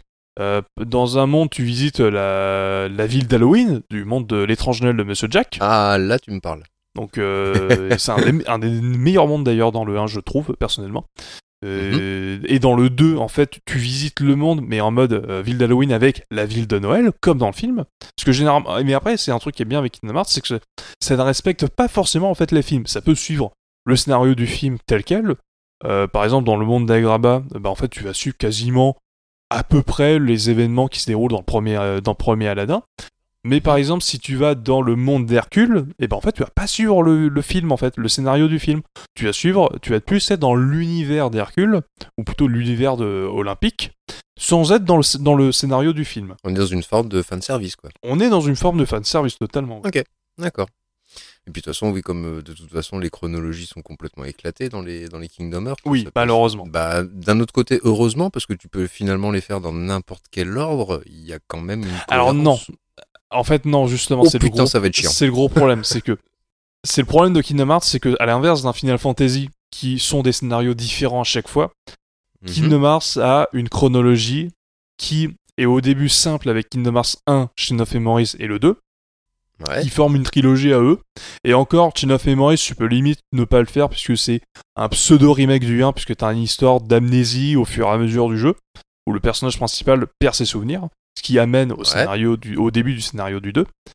Mais après, ça s'éclate totalement et en fait, c'est le- les jeux font des auto-références à des, à des jeux dans les timelines et c'est absolument imbitable pour quelqu'un qui, ne, par exemple, ne fait, ne fait pas les jeux, les spin-offs en fait. Et si je vois, si je fais 1, 2, 3, je me. C'est mort. Non? Je te dis, c'est mort. Oh putain. 1 et 2, tu peux, parce que Chain of Memories n'est pas si important que ça dans la compréhension, et surtout, l'introduction de KHE est suffisamment bien faite pour que quelqu'un qui n'a pas fait le 1 et Chain of Memories, qui commence avec le 2, peut comprendre le scénario, puisque il y a des éléments inédits, même pour les nouveaux joueurs, qui te remet dans un pied d'égalité. Le personnage de Roxas, par exemple, c'est exactement ça. C'est un nouveau personnage que les gens n'avaient pas vu avant, et ça te remet dans un pied d'égalité. Ouais. Bon bah écoute, tu sais quoi, pour les enfants, je vais remettre euh, Disney Adventure avec le Kinect. C'est mieux, c'est mieux, c'est beaucoup mieux, oui. Et Je- quant à moi, je vais réfléchir encore un petit peu si je me lance dans Kingdom Hearts ou pas. Ah, ça, me- ça me rappelle, euh, ça me rappelle tellement le l'époque où j'achetais euh, Strange et pour suivre vraiment bien le truc, fallait acheter Nova, Spécial Strange, Titan. Enfin, c'est l'enfer, Tout à fait, l'enfer. Un- exactement. mais malheureusement, c'est le gros problème de Kingdom Hearts, c'est que j'adore la licence, mais la licence s'est perdue dans les. C'est, euh, Enfin, Nomura s'est perdu parce qu'il a voulu complexifier le scénario à mort, alors que le concept de base de, de, de Kingdom Hearts, c'est on mélange les, mon- les mondes Disney avec un gameplay à la Final Fantasy, et ça fait. Et dans un, dans un scénario euh, à la Shonen. Et c'était ça qui était fun dans le 1. Et le 2 a voulu améliorer la, licence, enfin la formule, avec un, gameplay beaucoup plus beat'em et un scénario un peu plus mature sans être incompréhensible. C'est juste en, peau- en peaufinant l'univers qu'il avait déjà existé dans le 2. Mais à partir de ça, il s'est perdu en, en essayant de complexifier, en essayant de trouver des nouveaux concepts qui sont en fait des répétitions des anciens concepts qui n'apportent rien au schmilblick. Et c'est, euh, je parlais de Burst by Sleep dans le, le podcast PSP. C'est euh, le, le jeu, il fait pas de sens en fait quand tu réfléchis à la, à la timeline. En fait, t'as l'impression que le jeu il est censé se dérouler dans le futur, mais ils ont voulu le mettre dans le passé. Alors que le 1 n'a pas besoin de, de préquel en fait. Et c'est un emmerdement au niveau du- de la chronologie. Jeu- et c'est pour ça qu'aujourd'hui, Kingdom Hearts, quand tu, parles, tu penses au scénario de Kingdom Hearts, tout le monde se fout de la gueule du scénario de Kingdom Hearts, alors qu'à l'origine, est très bien le scénario de Kingdom Hearts. Mais à partir de, du 2, euh, bah, c'est foutu en fait. C'est pour ça qu'à chaque fois je conseille à quelqu'un qui veut faire Kingdom Hearts, tu fais le 1. Chain of Memory si t'as si t'as envie de faire un petit jeu sur GBA qui est super sympatoche. Et ensuite tu fais le 2 et limite tu t'arrêtes là. Parce que t'as pas besoin de plus en plus, parce que le- la fin du 2 elle suffit à elle-même. D'accord. C'est peut-être, euh, c'est peut-être parce qu'il a voulu, euh, il a voulu suivre les, les, les joueurs qu'on fait le premier à l'époque, et du coup il a voulu s'adapter. Il a vu que ça faisait du pognon à en chier, il a voulu en prendre encore. Ouais, peut-être, je sais pas. Alors que bon, bah, les, les gens qui ont aimé le premier à l'époque sont restés des grands enfants et peut-être aussi, et c'était pas la peine de complexifier pour faire un truc très mature. Non, c'est pas ça. En fait, c'est pas ça. En, gros, pour faire simple, c'est que Nomura Kingdom c'est son, c'est sa, c'est sa récréation. C'est qu'il met ce qu'il veut. ça fait des super idées de gameplay, mais par contre, les scénarios, vu qu'il fait ce qu'il veut, bah, il fait une fanfic.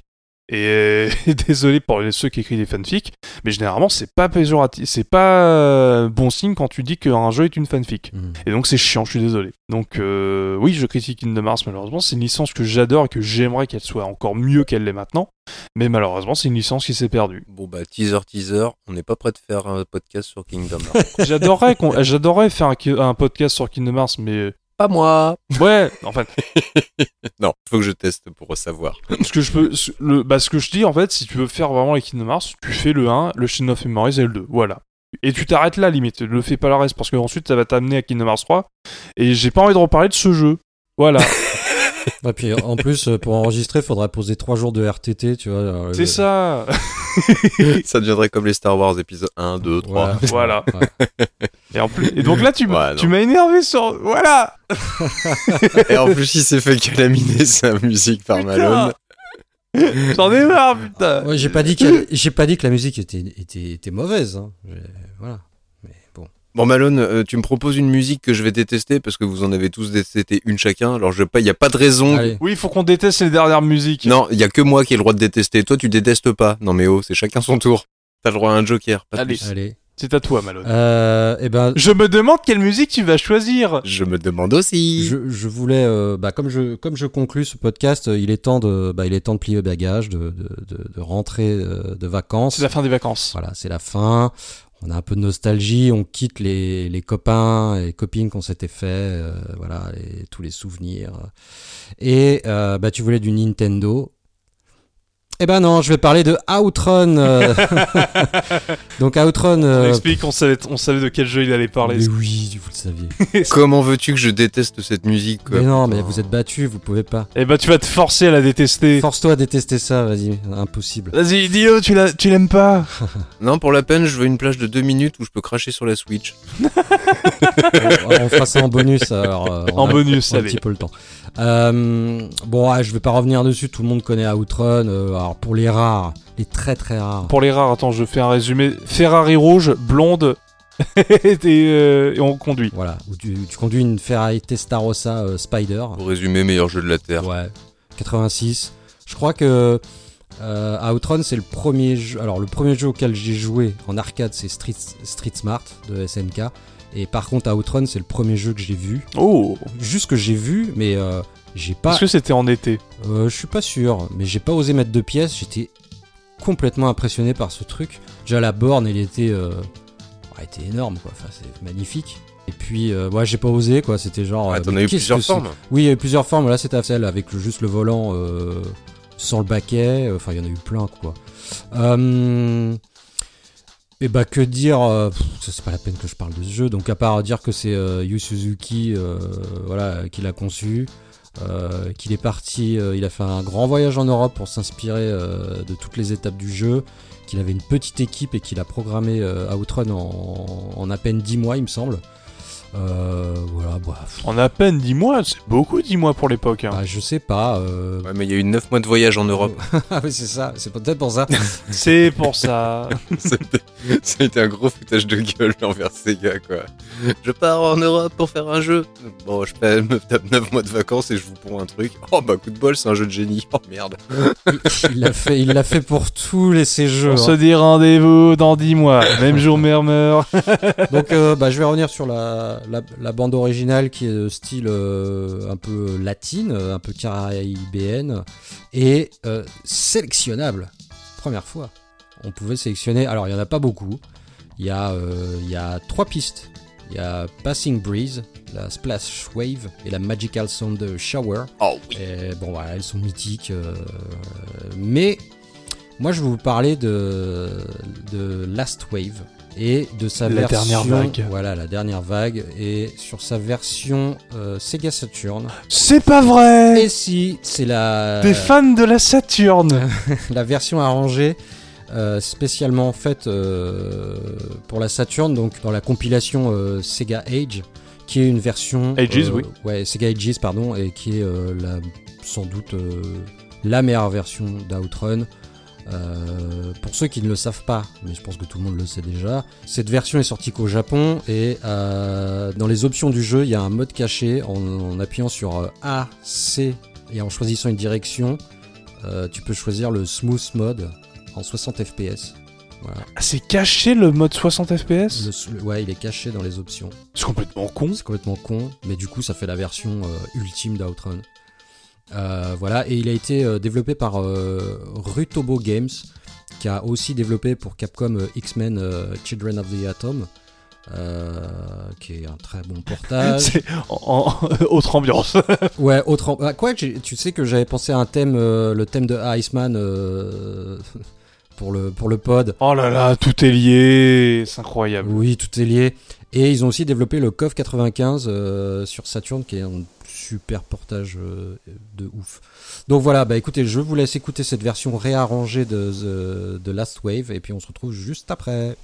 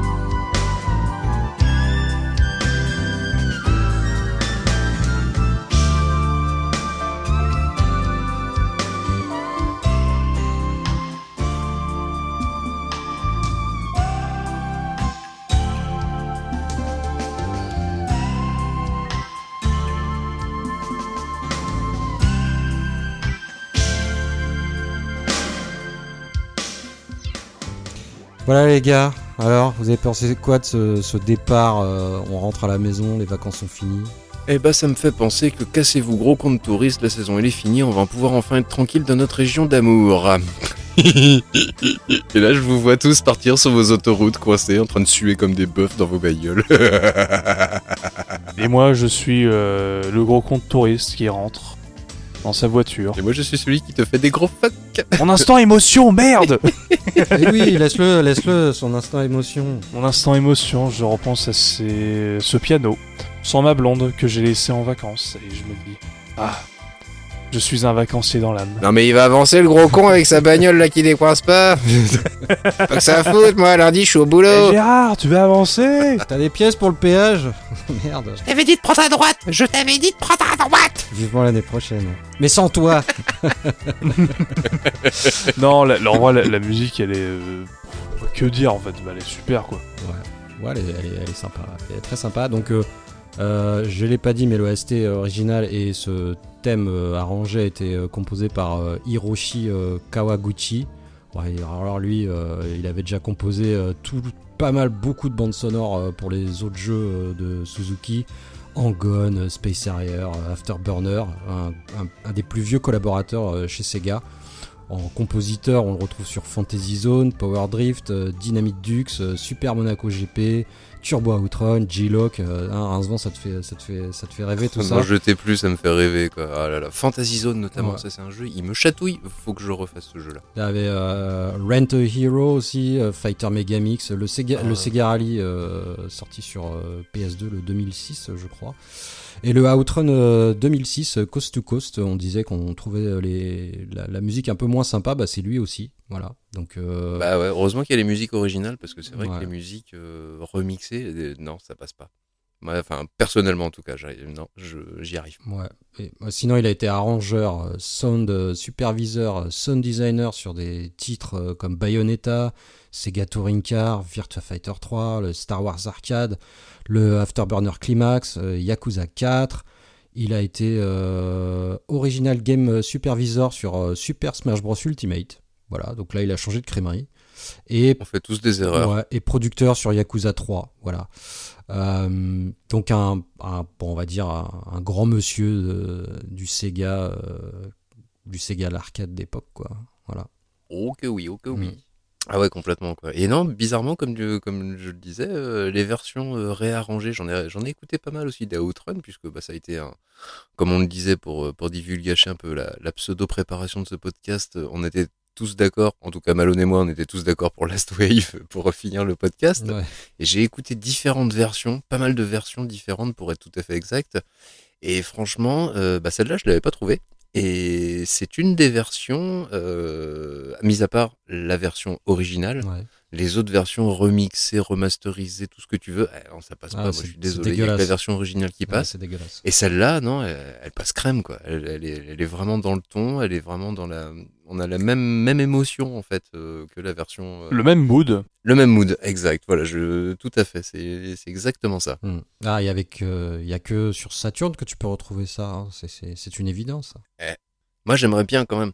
Il y a un Outrun, une version d'Outrun en tout cas que j'aimerais bien faire, même si je sais que ça va être pratiquement mission impossible. Il paraît qu'il y a une version 3DS Oui, oui. avec la fonction 3D dessus. La, la fonction 3D, oui. Ouais, et il paraît qu'elle elle déboîte, mais alors elle déboîte absolument tout. Alors, n'ayant pas, de- n'ayant que une euh, 2DS XL, non pas de 3DS. Mais je crois qu'elle est dans une compilation euh, Sega Age. Oui, ils ont fait des compiles euh, sur en cartouche, mais c'est que, mais elle est region lock. Ouais, elle est sortie qu'au Japon. Oui, mais c'est ça, c'est Mm, ça. mm. C'est c'est ça le souci, c'est qu'elle est qu'au Japon et moi j'ai j'ai une 3DS mais pâle, enfin européenne en tout cas quoi. Et- Mais je crois qu'elle est, je crois qu'elle est sur les, le jeu est sur les shops. Bah, j'ai cherché et à mon avis peut-être sur l'eShop japonais uniquement. Mhm. Aïe. Et donc con, euh, ça. va falloir que je bidouille ça, euh, il va falloir que je trouve une solution. Une bidouille. Euh, mais il va falloir que je trouve quelque chose pour pouvoir euh, satisfaire ce besoin. Ah, je comprends, je comprends. Bon messieurs, bon bah je crois qu'on arrive. euh, moi j'arrive sur le périph là. euh, Pareil. Je vais, je vais bifurquer à droite. euh, Ah, moi, je, je continue tout droit là. C'est, j'en ai encore pour, euh, ouais, bien trois quarts d'heure Ouais, ouais. euh, avant de rentrer. Et moi, je peux mettre les pieds sur la chaise de la table, sur la terrasse en face. Euh, ah, c'est bon. Oui, bah, c'est bon, hein, c'est bon. Arrête. Toi tu vas ramasser les cadavres de bière et, et nous rappeler pour dire t'as oublié ta serviette avec les bananes, Malone. Et puis, comme les, tour- comme les touristes à Trapnigo sont tous partis, du coup, les tarifs ont fortement diminué, et donc tout redevient accessible. Voilà. Et euh, non plus. Alors, c'est comme si on, on, on finit les vacances alors avant qu'elles ont commencé. C'est incroyable. hein. Ça, c'est des professionnels. Ouais, ouais, ça c'est super. Et euh, non, par contre, alors par contre, juste pour euh, conclure, bah, on a fait un chouette memory track, je trouve. Euh... Le mec il s'auto-congratule. C'est clair, quoi. Vas-y, le tirage de pompe ici. Non, bah, non, non. Ah, on était bons les gars, on était c'est bons. pas ça. Oh, vous- Voilà, j'essaie d'être gentil, d'être sympa, mais. Non, non, mais je sais, tu voulais, tu voulais parler de nos listes respectives. Ouais, c'est bon, on a, on a fait on était vraiment variés, on a été dans le rétro, on a été dans de la console portable, on a été dans des euh, jeux de l'enfance également pour Oh, euh, L'autre, il il nous sort deux Kingdom Hearts, il nous fait oh, on a des listes variées. quoi? Qui a toi? On en parle de, on en parle de ton Dune qui est même pas un jeu de vacances. Ou alors C'est les vacances de clochard de l'espace.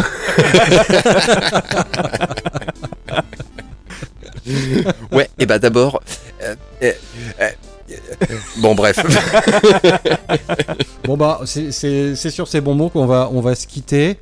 Euh, sur, sur ce c'est- sur ce côté- sur ce duel euh, la fin de BMC sans le Allez les gars, je vous, allez euh, un dernier mot et, et après on se dit bye bye. Soleil. Terrasse. Euh, ballon de plage. Je- J'avais rien d'autre. c'est très bien. Bon, on vous dit à bientôt euh, pour de nouvelles aventures, euh, ensoleillées ou pas. Euh, ciao, bye bye et à très très bientôt. Et bisous, à bientôt. Salut, salut, salut Et bonnes vacances.